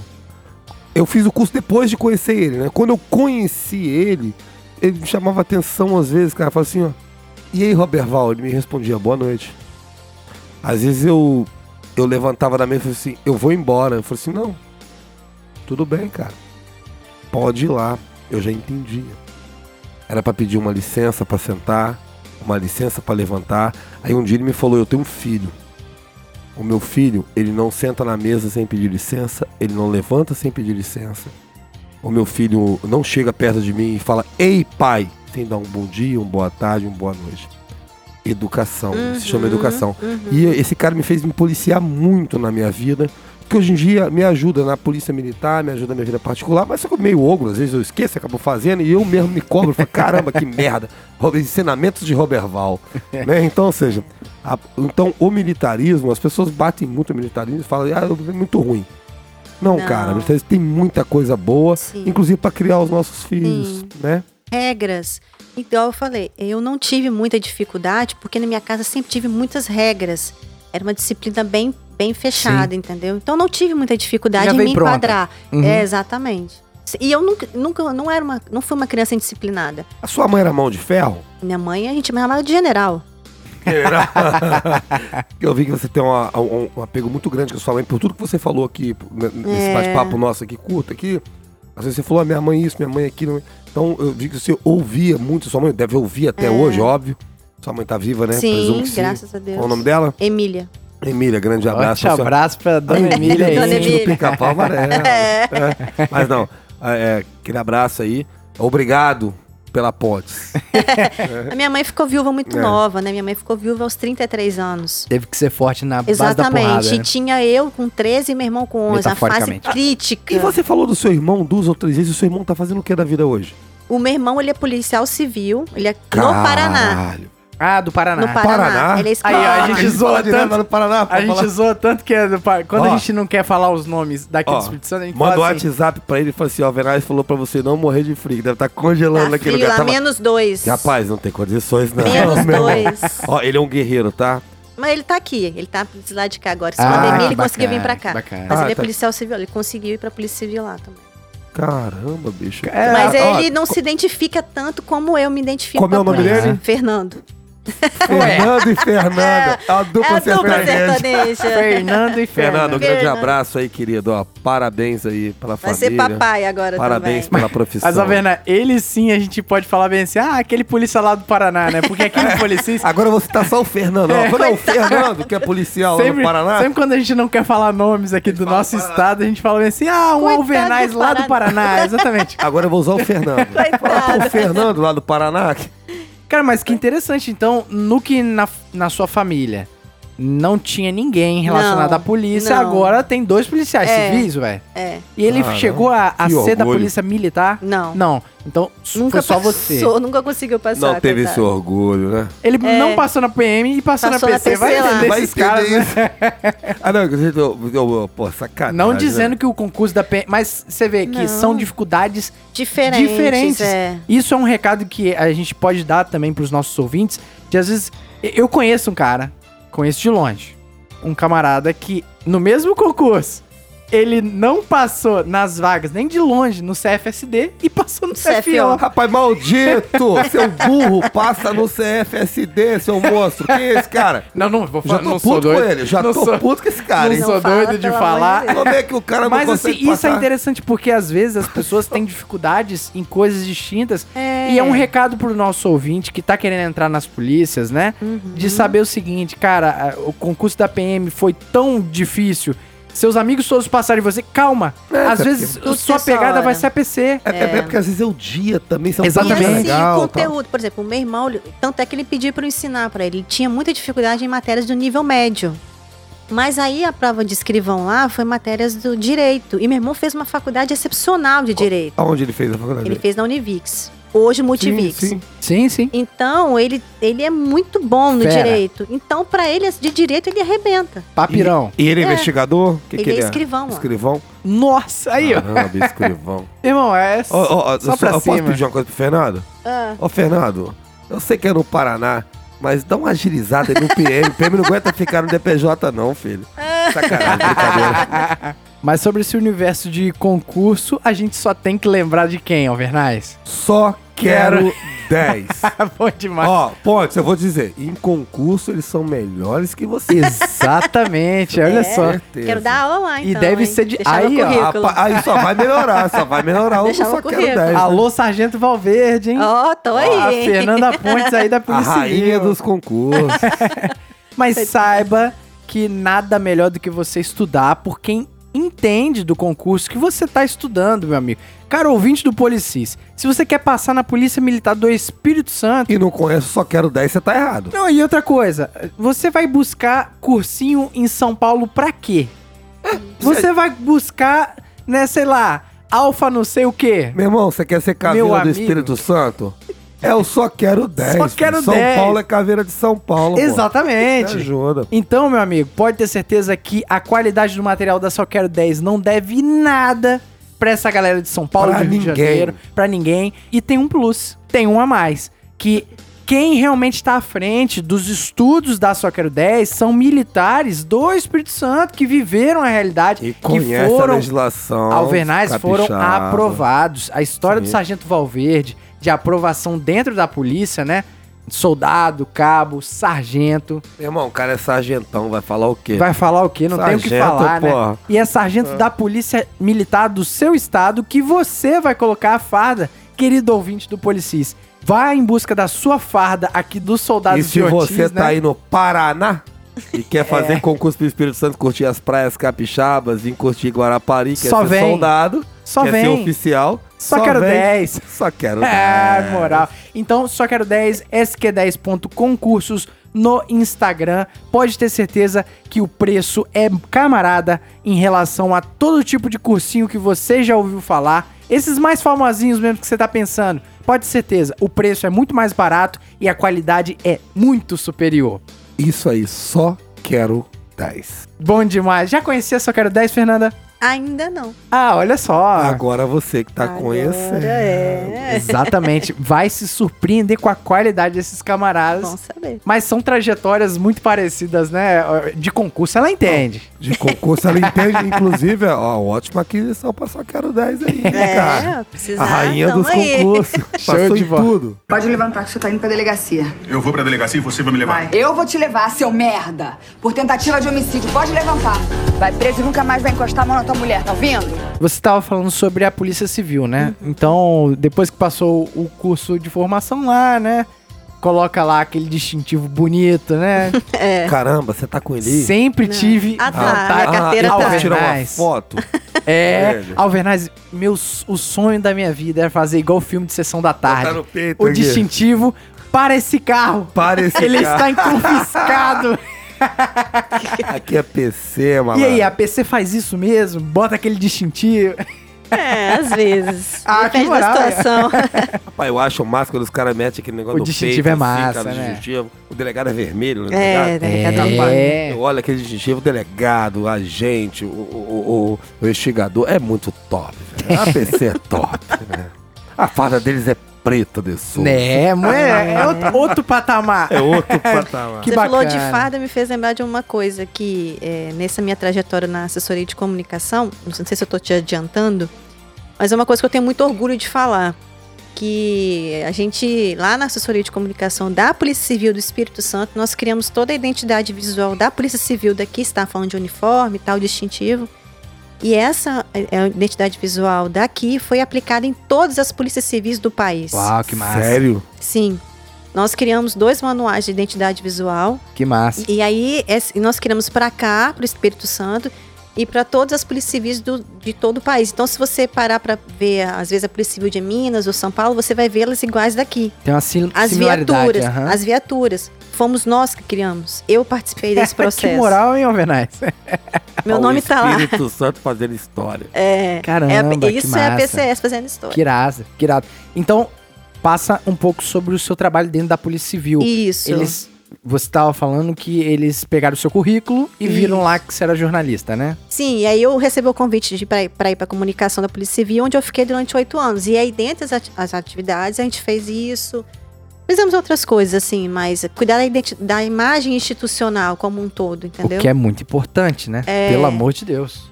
É muito, é muito. É muito Hoje, importante. na, no, no mundo que a gente vive, a identidade, a, a imagem é, conta muito. A imagem pode te valorizar ou te desvalorizar.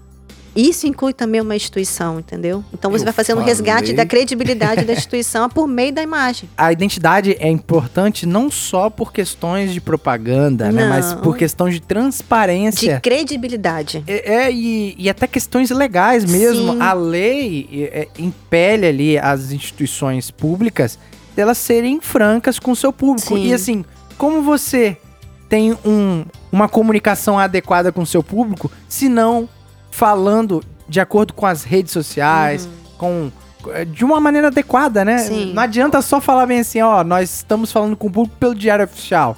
Ninguém lê o diário, diário oficial. É. Mas se, por exemplo, tem um uniforme adequado, ou se na hora de passar um, um conteúdo você tem uma diretoria adequada pra isso, né? Que faça vídeos bacanas ou, ou coisas com roteiro bacana, todo mundo sai ganhando, né? Sim, a comunicação ela tem que ser eficaz. Não adianta eu fazer um vídeo maravilhoso para um público que não está acostumado a ver aquele vídeo. exatamente. ou não entende aquela linguagem.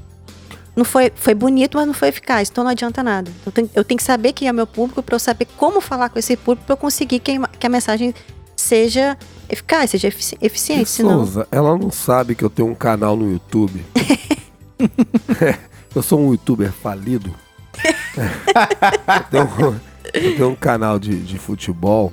Entrou Quer na... fazer a identidade visual do meu canal, não, e me fazer famoso também, não, me ajuda. É, gente pode pensar. o, o canal no YouTube entrou na lista das coisas que você também fracassou, né? Mas isso, eu fracassei em tudo, cara. A única coisa que eu dei certo na vida foi entrar na polícia. Eu não sei até hoje como. Deixaram. E ele fala isso há muitos anos, tá? Não é de agora, não. Jesus, Eu fracassei em tudo. Você entrou em 2011, então, na Polícia Civil. Isso. E tá desde então lá, né? Desde- Quantos anos de carreira? Vou fazer 10 anos agora em 10 dezembro. anos. É. Irado. Desses irado. 10 anos, quase quase 9 no mesmo lugar, na assessoria de pela- comunicação. Pelo tempo, aí ela tava traindo mesmo a gente.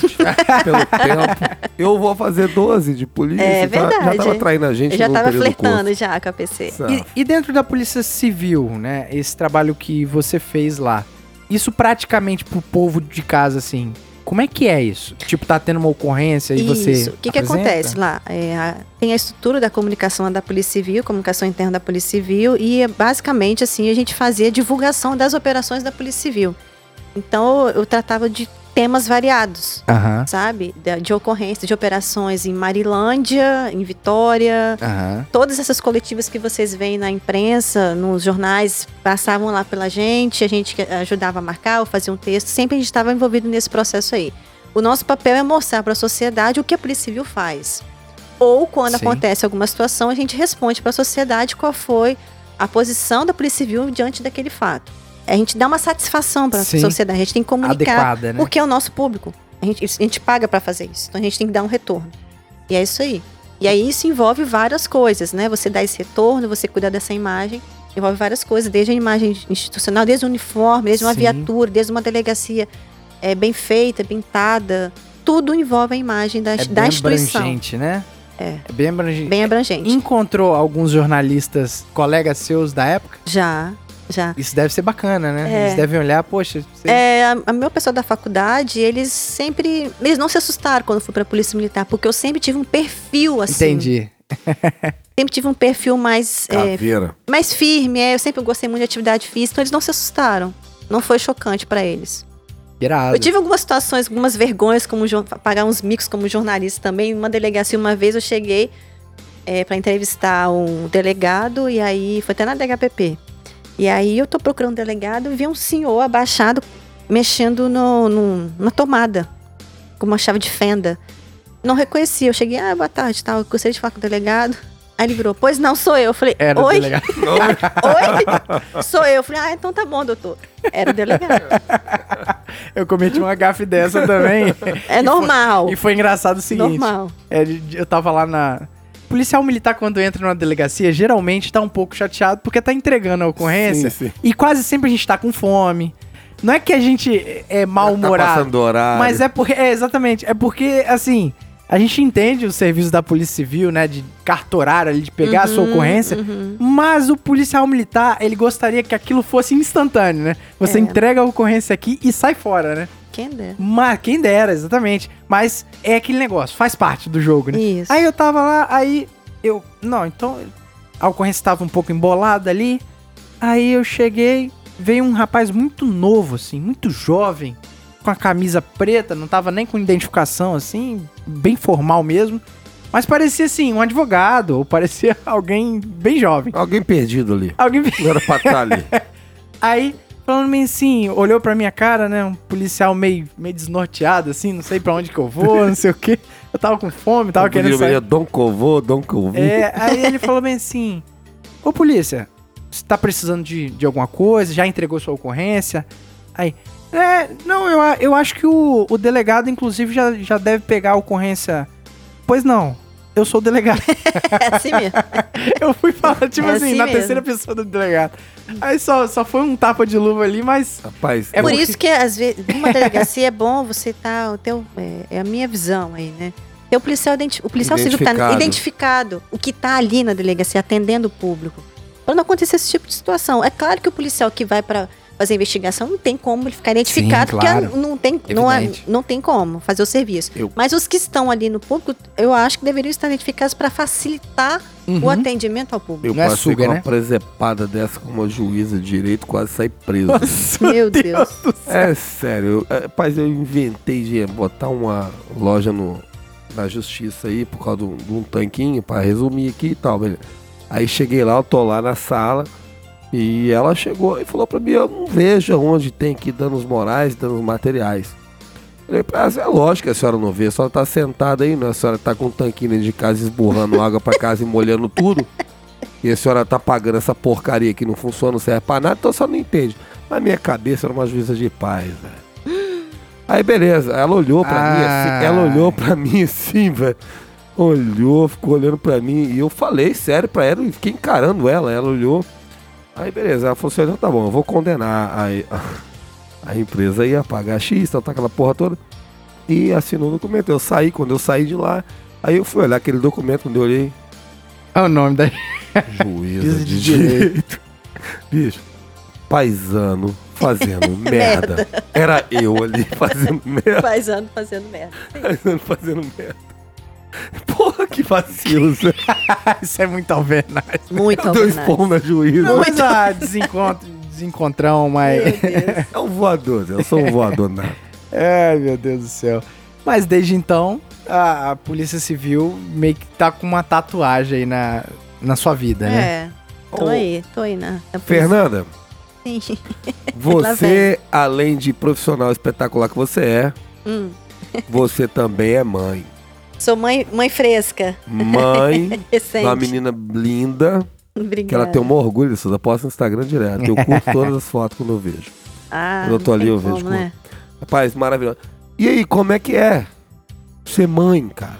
Ser essa mulher profissional espetacular e ainda guardar um tempo pra ser mãe. Como é que é isso? É muito louco.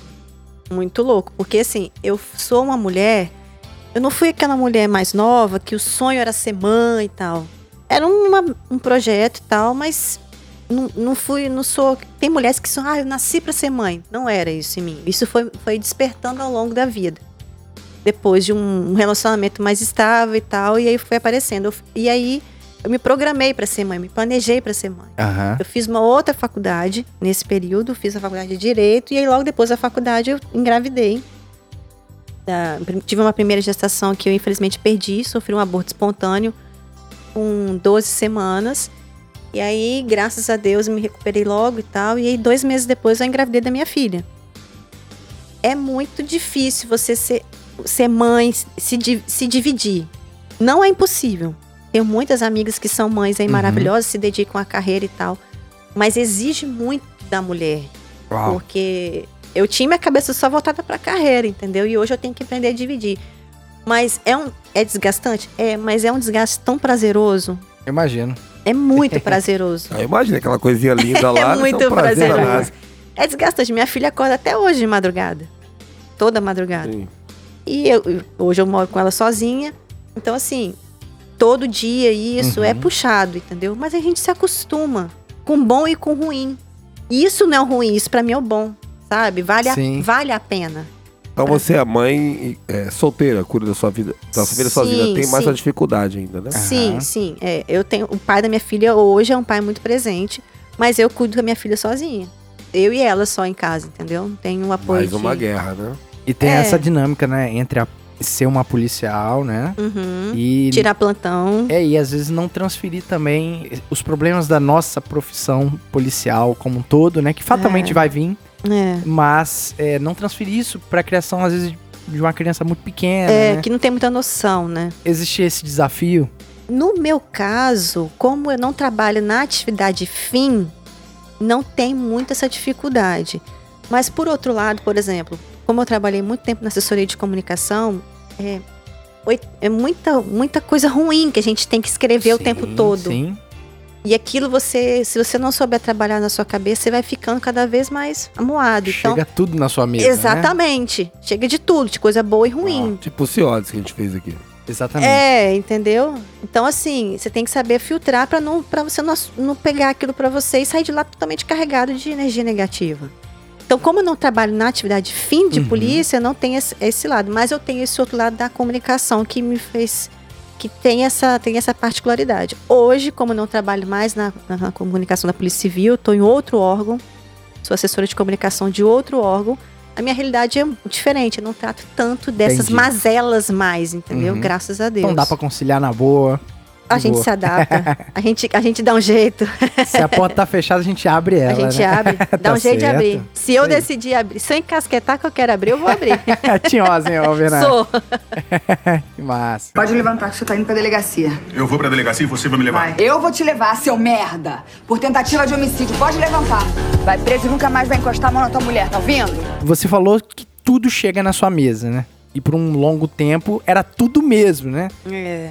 Tinha algum tipo de ocorrência, algum tipo de ação que a Polícia Civil fatalmente iria fazer, principalmente eu já penso na mulher, né? As questões, os índices terríveis Tá altíssimo, né? do nosso estado que são horrorosos, né? E que fatalmente, fatalmente e felizmente a Polícia Civil faz o trabalho dela Sim. mesmo, né? De, Uhum. de, de botar na cadeia. Poxa, eu vejo muita coisa boa sendo Sim. feita, né? E isso mexia, isso dava um brio na hora de você transmitir isso. É, alguns assuntos pra mim são por questões pessoais, assim, eh, mexe mais com as- com- comigo, né? Por exemplo, as questões que envolvem criança e adolescente. É bem difícil você. Nossa, ainda mais quem é mãe, né? né, bem- Nossa. eu, nem- antes de ser mãe já sentia, então Agora é mais. É, e a questão da mulher também. Graças a Deus aqui no nosso estado a gente tem uma estrutura boa de proteção à mulher às vítimas de violência doméstica, Uhum. né? A gente tem uma divisão espe- especializada para isso, salvo engano, até, até onde eu sei, até onde eu me lembro. Só o único estado que tinha essa divisão no país era aqui, o Espírito Uau, Santo. Espírito Santo. Isso. É, enfim, temos todos um cuidado, tem o plantão da mulher também. Então, Sim. tem algumas iniciativas bem positivas para o enfrentamento da violência doméstica. E outros tipos de ações, no DML também, enfim, sala lilás e tal. Mas é um tipo de situação muito delicada, porque às vezes a gente tem acesso às narrativas, né, do, do que acontece, de como a mulher ficou e tal. E é muito difícil, porque a gente é mulher Sim. né? É muito duro você ver outra mulher sofrendo um tipo de abuso que às vezes é um abuso físico. As- A, violência não é a violência não é só física. A violência física é o ápice da violência doméstica. Ela começa de uma forma muito sutil. Não é de uma de Velado, né? é, Uhum. não é de cara. E isso eu posso te falar porque eu já passei por um relacionamento abusivo, mesmo já sendo polícia. É mesmo. Isso. E aí é conta-gotas. Você não, não vê aquilo acontecendo, não é de cara. Então você ah, vai minando a sua autoestima, você vai se sentindo enfraquecido, você vai se sentindo impotente, vai mexendo, mexe muito com a autoestima da mulher. E aquilo virou, chegou um momento que virou um conflito na minha cabeça. Eu falei, meu Deus, eu sou policial, eu tô passando por isso. Então, é isso que eu ia falar. E, se e como tem, que você faz pra sair disso? se tem alguém que poderia estar blindada, Uhum. era alguém, né, que passou a vida toda empoderada. Já deu pra perceber que a história dela é de uma mulher empoderada e policial, poxa. É. Se tem Empoderada alguém não, que mulher conhece o mal, Essa, pa- essa parte empoderada aí, isso é pra porcaria lá. A mulher é foda. Mas a gente acha que nunca vai acontecer com a gente. É E complicado. aí, né? antigamente, o acesso à informação não era tão fácil assim. Não era igual é hoje. Era uma coisa muito velada, como você bem disse. E aí, aos poucos, você vai lendo, vai estudando, vai, vai, vai procurando. Você fala, não, isso não é normal, isso é normal. Você vai começando a acreditar que você está vivendo aquilo, uma coisa que você não acreditava que iria acontecer com você, porque você é policial. Caramba. Mas você é mulher antes de ser policial. E muitas vezes, isso é muito recorrente. O homem faz sem saber que aquilo é violência doméstica. Vai no automático. Porque ele cri- foi criado assim, isso é muito comum no Brasil. O machismo estrutural que o pessoal é, fala, né? é, estrutural. Porque, ah, isso não é machismo, isso não é violência doméstica, mas tem- é uma, uma infinidade de coisas que pode caracterizar a violência doméstica. Mas assim, por graças a Deus, com leitura, entendimento, fui buscando informação, eu consegui sair disso de uma forma é, tranquila, mas a lição fica. O alerta fica ligado, a gente fica mais alerta. Quando começar é, os primeiros indícios, eu já pego, quando, né? Você poderia uma citar pessoa. que seria? É, eu ia perguntar agora. O que seria ouvintes. primeiros indícios, assim, você. Porque a gente é homem, né? E a gente às vezes não consegue entender isso da forma como deveria Uhum, viver. E uhum. não vai conseguir nunca, por ser homem, por ser criado na sociedade como a gente vive e tal. Normal, é difícil pra gente entender. Então, ou seja, é, você pode explicar assim o, é, como você percebe isso, até pra ensinar pra gente aqui Até o que na é sua esse- vida. É, Como é que rolou isso? como você percebeu? por exemplo, você tá num lugar e a pessoa te denigria na frente de outras pessoas. Falar alguma coisa de você. O que eu acho Tipo, escroto, ti- ti- mesmo tipo. se for uma mulher pra mulher, Dá um homem pra- exemplo. É um escroto, por exemplo, criticar sua roupa. Nossa, isso- esse seu chapéu é ridículo. Por que você não usa igual daquela mulher ali? Ah, entendi. Ah, mas você tá meio gordinha, hein? Ó, cuidado, hein? Ah, você tá muito velha. Ninguém vai querer você velha assim. E aí vai mirando. Ah, você não sabe disso. Ah, você nunca foi polícia. Você trabalha no administrativo, você nunca foi polícia. Eu chamo isso de um ser humano sem noção. É isso que Mas eu não falar. é- Entendeu? Porque então, eu sou homem, eu tô te é- explicando isso. É, mas Cara, não é noção isso todo dessa. dia. E assim, eu já passei por situações de estar em. A pessoa começar a ter uma discussão, eu chegar pra pessoa e falar: olha, depois a gente conversa, você tá nervosa, tá nervosa, me deixa acalmar e tal. E a pessoa não aceitar. Isso era recorrente. Ela queria conversar Quer na hora, continuar ofendendo. resolver na hora. Eu falei: não vai adiantar, né? os dois estão de cabeça quente, tá? Vamos esperar a passar e tal. E a pessoa não aceitar isso. Ao ponto de. De ter uma situação, uma dessas vezes, eu me trancar no quarto e a pessoa arrombar a porta do quarto porque ela queria conversar comigo naquela hora. Ah, meu Deus. E eu falei, eu não quero conversar com você agora. Porque não vai adiantar. Você tá de cabeça quente, eu também tô, vamos esperar baixar a poeira. E a pessoa não. Tão ansiosa que ela não conseguia saber esperar isso aí. Mas, como eu disse, não começa assim. Ela vai aos poucos assim. E é controle de celular, o tempo todo controlando seu celular, Uhum. é vigiando o seu horário, que horas você chega, que É horas a você sai. né? É sua roupa. Controlar sua roupa. Por que, que você tá indo assim, arrumada a trabalhar? Por que, que você tá indo muito arrumada a trabalhar? Eu falei, porque eu tô indo trabalhar. Eu não posso trabalhar assim. Você não tem Eu liberdade. só quero ir bonita, qual o problema? É. Eu, eu, eu comecei a chegar, eu cheguei a um ponto que eu já tava me sentindo mal de colocar qualquer roupa. Eu chegava e pedia, eu, essa roupa tá boa? Porque você come, começa a te gerar insegurança. Você começa a achar que você tá fazendo errado em se arrumar para trabalhar. A pessoa acha que você vai se arrumar para trabalhar para você é, chamar atenção, Tá dando, dando, dando homens, mole e aham. tal. Não é. Não é. Só quer estar bonita. Eu só quero estar bem comigo mesmo, entendeu? E a pessoa com uma insegurança e tal, e começa a falar isso. E isso é muito, durante um tempo, vai minando a sua autoestima, você já começa a ficar na. Porque, querendo ou não, a pessoa é seu parceiro. Sim. Você começa a ouvir isso do seu parceiro, você começa a ficar em dúvida. Você começa a ter conflito de ideias e de, de posições. Fala, meu Deus, será que eu tô fazendo errado? Será que isso é errado? E você começa a acreditar que aquilo é errado. E uma coisa que eu acho importante, né, colocar na mesa também, é que às vezes quem faz essas atitudes são pessoas estudadas também. Eu presumo, né, que o, o Uhum. seu companheiro aí nessa época não devia ser um cara burrão ou não devia ser um cara, né, falta, ou seja, a questão não é falta de conhecimento ou falta de escolaridade, falta de dinheiro. Não, não, não é. Não é de classe social.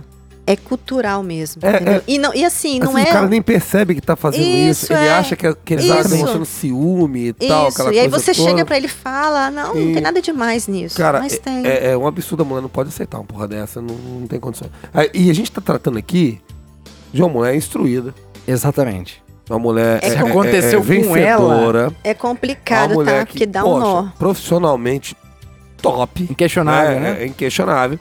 E acontece com ela. Você imagina às vezes com uma mulher assim, que não tem muita instrução, Sim. entendeu? E, cara, isso aí, eu trabalho no RO. A maioria das ocorrências que a gente atende é de violência doméstica. Uhum. E a maioria, 99%, é de violência contra a mulher. Então, a gente observa isso, e isso é um acrescente.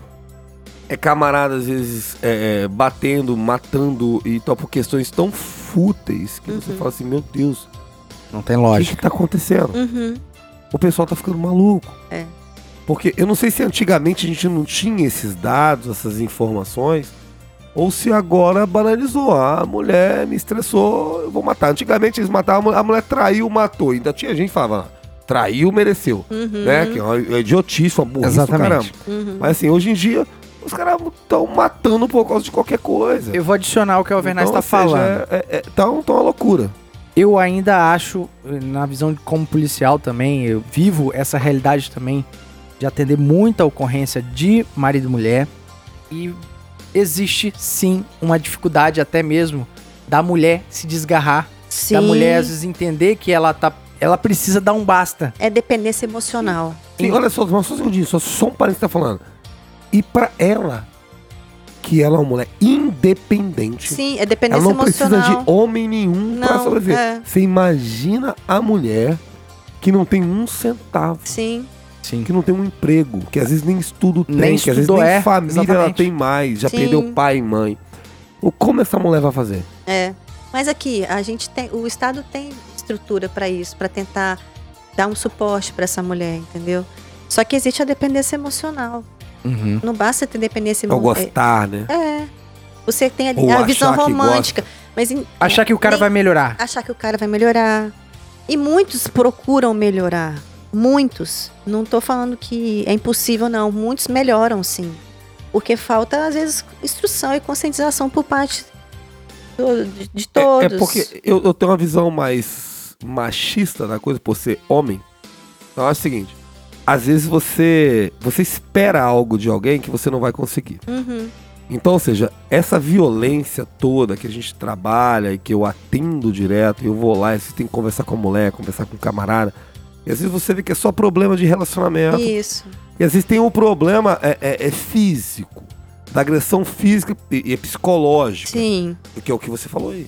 É pra você é feia, você não vai arrumar ninguém, você precisa de mim e tal, tal. E você, como citei- a gente citou aqui antes, é uma mulher independente. A gente vai ficando. Aí Ó, quando você chega e se fala isso pra uma mulher que não tem aonde recorrer, É. que ela é feia, que ela é gorda, que o chapéu dela é feia, que só ele vai querer, acaba, talvez, talvez assim, ela assimila aquilo pra ela e fala assim, ó, é o que me resta. Eu sou isso. É. Essa é a minha É o verdade, que né? me Uhum. resta. Mas é isso que eu tô te Esse é o falando. recado Porque que vai minando tem a que passar aqui autoestima. hoje, dizer É. que esse não, Não é é o o. caminho. Exatamente. Não é. É Quando possível come- sair, né? Quando, exatamente. E quando começava, a gente não pode fechar os olhos. Ah, igual no início. Ai, nossa, você tá indo toda bonitona trabalhar. Eu achava o máximo. Depois eu fui vendo que Uhum. não era o máximo. Depois eu fui Era vendo uma que- crítica, né? o que tinha por trás daquilo ali, que era um ciúme, uma insegurança desregrada. Que isso não é normal. Um controle... Que eu tenho o direito de sair, chegar na minha casa, exatamente a hora que eu quiser. Eu não sou propriedade, eu Sim. tenho que usar o direito à roupa, a roupa que eu quiser. Ele pode não gostar, mas me criticar, falar isso ou aquilo de mim, não tem esse direito. Só que é Se muito ele não gostar, ele larga. Ele não tem que pegar e Exatamente. dizer o que você tem que usar, Exatamente, que mas andar. a gente, a, mas a mulher tem tendência a ir se adaptando, a gente vai cedendo. Uhum. Aí você vai perdendo a sua identidade, você vai se perdendo de você. É difícil sair, mas é possível sair. Entendeu? E hoje a gente tem uma facilidade que é o acesso às informações. E isso fica mais claro para você saber o que é um relacionamento abusivo e um relacionamento tóxico. Porque um relacionamento abusivo, a partir do momento que o cara. Porque o cara te conheceu de um jeito. Aí ele quer te mudar por quê? Se ele te conheceu daquele jeito. Ele gostou daquele jeito. Exatamente. Ele tem medo de alguém gostar também? Não sei. Aí eu já não sei. Eu Eu também. também, eu também não sei. Eu sou homem e eu não sei te responder. Pois é. Mas Porque eu assim. não sou assim. então É, é muito sutil é, esse tipo de relacionamento abusivo e a gente tem, que, como Aham. mulher, a gente tem que ficar sempre atenta. Você Mas pode... o relacionamento abusivo, ele pode ser entre mulheres, entre homem e homem, enfim. Tem que ficar atento. É, é aquilo que, que Mas eu falei, aí quando né? é entre homem e mulher, é violência, violência É até porque é, é mais frequente também, os números tá aí, né? A gente não tem que fechar os olhos pra isso. É, você poderia falar diretamente, de repente, pra uma mulher está ouvindo Policice agora, que, que pode estar passando por uma situação dessa, é, a quem procurar, o que fazer. Então, a gente, ah, eu vou falar pela Polícia Civil, pedindo licença, né, a nossa doutora Cláudia, delegada, que é titular da delegacia, da Divisão da Mulher. Mas enquanto policial civil, a gente tem que dar o nosso recado, né, que nós temos delegacias em todo o estado, Grande Vitória tem delegacia no interior também. Temos o plantão da mulher também para poder fazer registro de ocorrência. Temos outras ações no estado, tanto da Polícia Militar como da Polícia Civil. A gente tem um projeto Homem que é Homem, que é um projeto fantástico. E ele ele ajuda a conscientizar os homens agressores do que, que, aquilo, que aquilo que eles fazem é violência doméstica, que eles não Agressão. podem chegar Uhum. e querer discutir, que resolver tudo na base do grito com a mulher, entendeu? Que existem outras formas de você fazer resolução de conflitos dentro de casa. Uhum. Então trabalha o homem agressor.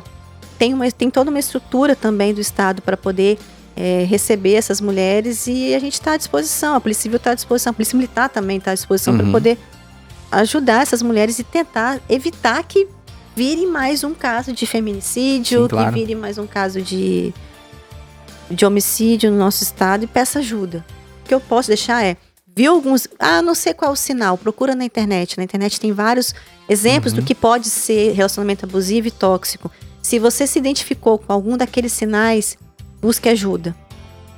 Vá na delegacia, Delegacia. converse com o policial, mostre isso aqui é abusivo, o que, que você acha? Eu tô passando por isso. E aí eles vão tentar te ajudar. Tem parceria também com as prefeituras, encaminham para o serviço social da prefeitura. Tem uma, tem uma estrutura, entendeu? Uhum. Para poder tentar ajudar essa E mulher. quase sempre vai ser uma delegada mulher, né? E- Todas as titulares da delegacia da mulher são mulheres. Então pode ficar tranquila, né? A- A, Sim. mulher que tá ouvindo Sim. hoje o Policice e, e que tá fatalmente passando por uma situação dessa, pode ficar tranquila que você vai conversar com uma mulher isso, que na delegacia. entende também. Isso, é. Que é mulher. Então, por exemplo, a gente trabalha com isso, atende isso, eu não sou mulher, mas às vezes eu vejo as coisas e acho estranho. Vezes quando o cara fala em machismo, assim, eu fico entendendo, que machismo? Pô, isso aí é coisa de um ou de outro. Mas assim, ele acontece. Hoje Sim. mesmo eu atendi ocorrência, comentei com vocês mais cedo. Citar só uma frase do camarada, vou citar ocorrência, uma frase só do camarada. Você vai dar mais ideia pra essas piranha do que pras bolas que eu tenho no meio das minhas pernas. É pois isso é, mesmo? isso é machismo. Foi o que o cara falou. Isso é um machismo Absurdo. exagerado. Eu falei, Escancarado, caramba, é isso um é, imbecil. Isso é, isso, é, isso é o ápice do machismo. Eu falei, caramba, bicho. Que que Surpreende por até a que gente que que é homem. E o que pior, que ele achava aquilo. Ele achava que ele era Normal. superior às duas Sim. mulheres. Que ele Sim. fez mal às duas. E ele achava que ele era superior a elas. Então, ou seja, cara, existe esse tipo de ser humano. Existe. E você que é mulher, como você bem falou aqui, você que é mulher não pode. Rapaz, a Polícia Civil tá lá pra te receber, a Polícia Exatamente. Militar tá lá pra te Sim, receber. sim. Procura Peça ajuda, ajuda. pra não virar estatística. Isso. Infelizmente. Peça ajuda. E, e os números estão cada vez subindo mais. É. Uma coisa que eu sou da década de 80. Eu não via isso. Igual eu te falei aqui, não sei se é por falta de informação ou porque não acontecia. A violência com a mulher sempre existiu. Sim. Mas agora, a morte da mulher, porque a gente tá se matando muita mulher mesmo. É, muito. É. A Lei Maria da Penha não veio à toa. Não. Luiz Guilherme de Souza Nucci escreveu um livro fantástico sobre isso e falou muito sobre isso. E, e- e quem quiser, quem gosta do direito, vai lá ouvir o que ele fala sobre isso. A Lei Maria da Penha, da violência contra, contra a mulher. Fantástico. Então, ou seja, é uma coisa que tem que se preocupar, porque isso virou uma pandemia. E vamos reagir, vamos É. reagir. Tem que É, a gente melhorar. tá não vamos olhar pra reagindo. baixo, não. É. Levanta a cabeça, vamos É. reagir. E a, é possível. e a Polícia Civil vai te ajudar, É. a PM também. O que eu falo hoje é assim, eu agradeço muito a oportunidade de recomeçar, que é possível você recomeçar. Irado. Mexe muito com a sua autoestima, mexe muito com o seu psicológico, Uhum. mexe muito com o seu mulher, com gênero, com a sua, mas mas a gente consegue. É E possível. você, querido, não tenho dúvida que você vai conseguir, porque você é guerreira, cara. Ela é guerreira. Você já viu aqui. Mas, mas ó, Quem tá ouvindo o Policista já viu que ela é guerreira pra caramba, mulher inteligente demais. articulada, fala bem, né? Ah, e além de tudo, é uma mulher Bacana. muito bonita. Uma mulher, você não vai, tem uma filha maravilhosa. Pensa Você Deus. não vai ter dificuldade nessa vida sua, não, filha. A dificuldade todo mundo tem, vai passa e você vai passar Exatamente. por cima de todas elas Graças e vai Deus, vencer todo mundo, como né? tem vencido ao longo da sua Isso aí. existência. Mas é o exemplo deste episódio do Policice, né? Nós temos um exemplo de resiliência em concurso, um exemplo de, é de versatilidade entre instituições diferentes e também situações, É. por que não, desse quadro da violência É pra você doméstica. ver se Que ela, bacana, que bacana. se ela passou por isso, né? Entendeu? Entendeu? E que venceu, tá? É. que É, vem- passou por e isso tá e vencendo venceu. todos os dias e vai Que vencer. irado, que irado. Cara, Mas graças a fa- Deus, a minha, é, no meu caso, não chegou nada físico, não. Foi só Aham. essa. Só aspas, né? Cortou Ficou o mal pela assim, raiz é. e segue o bar. É, isso aí. Fernanda Pontes, foi um prazer receber ela aqui, né, cara? Rapaz, você tá Diferente, hein? Diferente. Eu A acho que é muito- vai esse episódio certamente vai inspirar muita o público feminino do Policis ele é real tem muita gente que acompanha é, as mulheres né que querem entrar na polícia né que gosta dessa temática e nada melhor do que é, uma mulher né falando sobre Um exemplo todos esses negócios de que é possível não só nas dificuldades do concurso mas também em todos os outros assuntos muito obrigado ter E- aceitado vir no Policis, Fernanda. Eu que agradeço a oportunidade de compartilhar um pouco da minha história, de mostrar um pouco, né? Que por trás de cada policial é fazer o que vocês fazem, né? É, existe um ser humano com suas histórias, com seus medos, com suas mazelas, com suas vitórias, Sim. com suas conquistas. Eu que agradeço a oportunidade e fico- fiquei muito feliz com o convite dessa figura aí. Eu te fiz o convite porque eu sabia que as pessoas iam adorar ouvir a sua história. Muito obrigada. E eu também, né? É, cara, eu queria agradecer muito, muito, muito, mas muito, muito, muito a presença da Fernanda Pontes. Imagina. Quando eu fiz o convite, eu fiquei com medo dela não vir. Oh. Graças a Deus ela veio pra contar a história dela. Como eu sempre digo, lá no futuro, isso vai ficar aí. É, A sua filhinha vai saber um pouquinho da sua história. verdade. Com Seus certeza. netinhos vão saber um pouquinho da sua história. E você merece que a sua história seja contada. Sua história é linda, maravilhosa. Você é uma mulher espetacular, uma mulher linda, uma mulher maravilhosa, trabalhadora, guerreira. Obrigada. Você é um exemplo, eu te admiro demais. Obrigada. Sou teu fã. Obrigada. Saúde, Tá justiça e paz pra você, pra toda a sua família, pra sua filhinha. Obrigada. E Muito que obrigada. vocês sejam muito felizes na vida de vocês. Amém. E saúde e paz pra todos os ouvintes Pra do Policice. É isso aí. Eu amo vocês. Bom demais. Fernanda, quer dar algum recado pra galera que tá te ouvindo? Mas eu agradeço novamente o convite de vocês, a oportunidade de contar a minha história aqui, um pouco das minhas passagens com essa figura aí, igual eu falei. Deixar um recado da, da resiliência, da disciplina, do foco. De- se você. Eu aprendi que não tem nada que me segure nessa vida. Nada Uhum. segura. A gente segura a gente. Então, sem passar por cima de ninguém, correr atrás das nossas coisas. E eu não venho de família rica. Eu venho de uma família simples. Eu, claro, eu sempre estudei escola particular. Mas eu venho de família simples. E, e do limão fazer a sua limonada. É É aproveitar a oportunidade que a vida te dá. Que irado. Entendeu? E se estiver se sentindo mal, muda de, muda de profissão. Busca a sua felicidade, massa, cara. Não importa a idade. Igual eu, entrei no, no CFSD com 27 anos. Não tem problema com relação a isso. Muda. Se estiver fazendo feliz, vai atrás. Os ventos mudam e a ficar gente a gente muda também, né? A gente muda Não também. ficar só reclamando. O salário tá Não. ruim, não vai fazer mais. Não adianta. Corre atrás, filho. É isso aí. É isso aí. Com a mensagem dessa, né? Não tem nem como não, não ficar feliz com esse episódio, Não né? precisa nem fazer um adendo ali, né? Show de bola. Então é isso aí. Quero agradecer a todos os ouvintes do Policis que tá ouvindo, né? Um ouvinte ouve. Ouvinte ouve. que bacana. É impressionante, Impressionante. Né? Como eles ouvem. O ouvinte que ouve o Policis. Mas olha, vocês são fundamentais pro nosso projeto, né, Alvernais? Ó, venham, venham, venham, venham muito. Chame, convide. eh, Compartilhem, compartilha, traga a galera pra vir. Pessoal de São Paulo, pessoal É, do Rio de Janeiro, isso do. Paraná. Paraná. Do Paraná, da principalmente. Polícia do Paraná. Principalmente. Paraná. Portas estão abertas a todos aí. Muito obrigado. Ó, de Londres também, né? Esqueceu De nosso Lo- amigo de Tá Londres. certo. Ah, mas se for no- nomear todos aqui, já Não, era não, também. pode Bom, né? trazer. Mas, muito obrigado. Vamos ficando aqui para mais um episódio. Fique com Deus. Até a próxima aí. Tchau!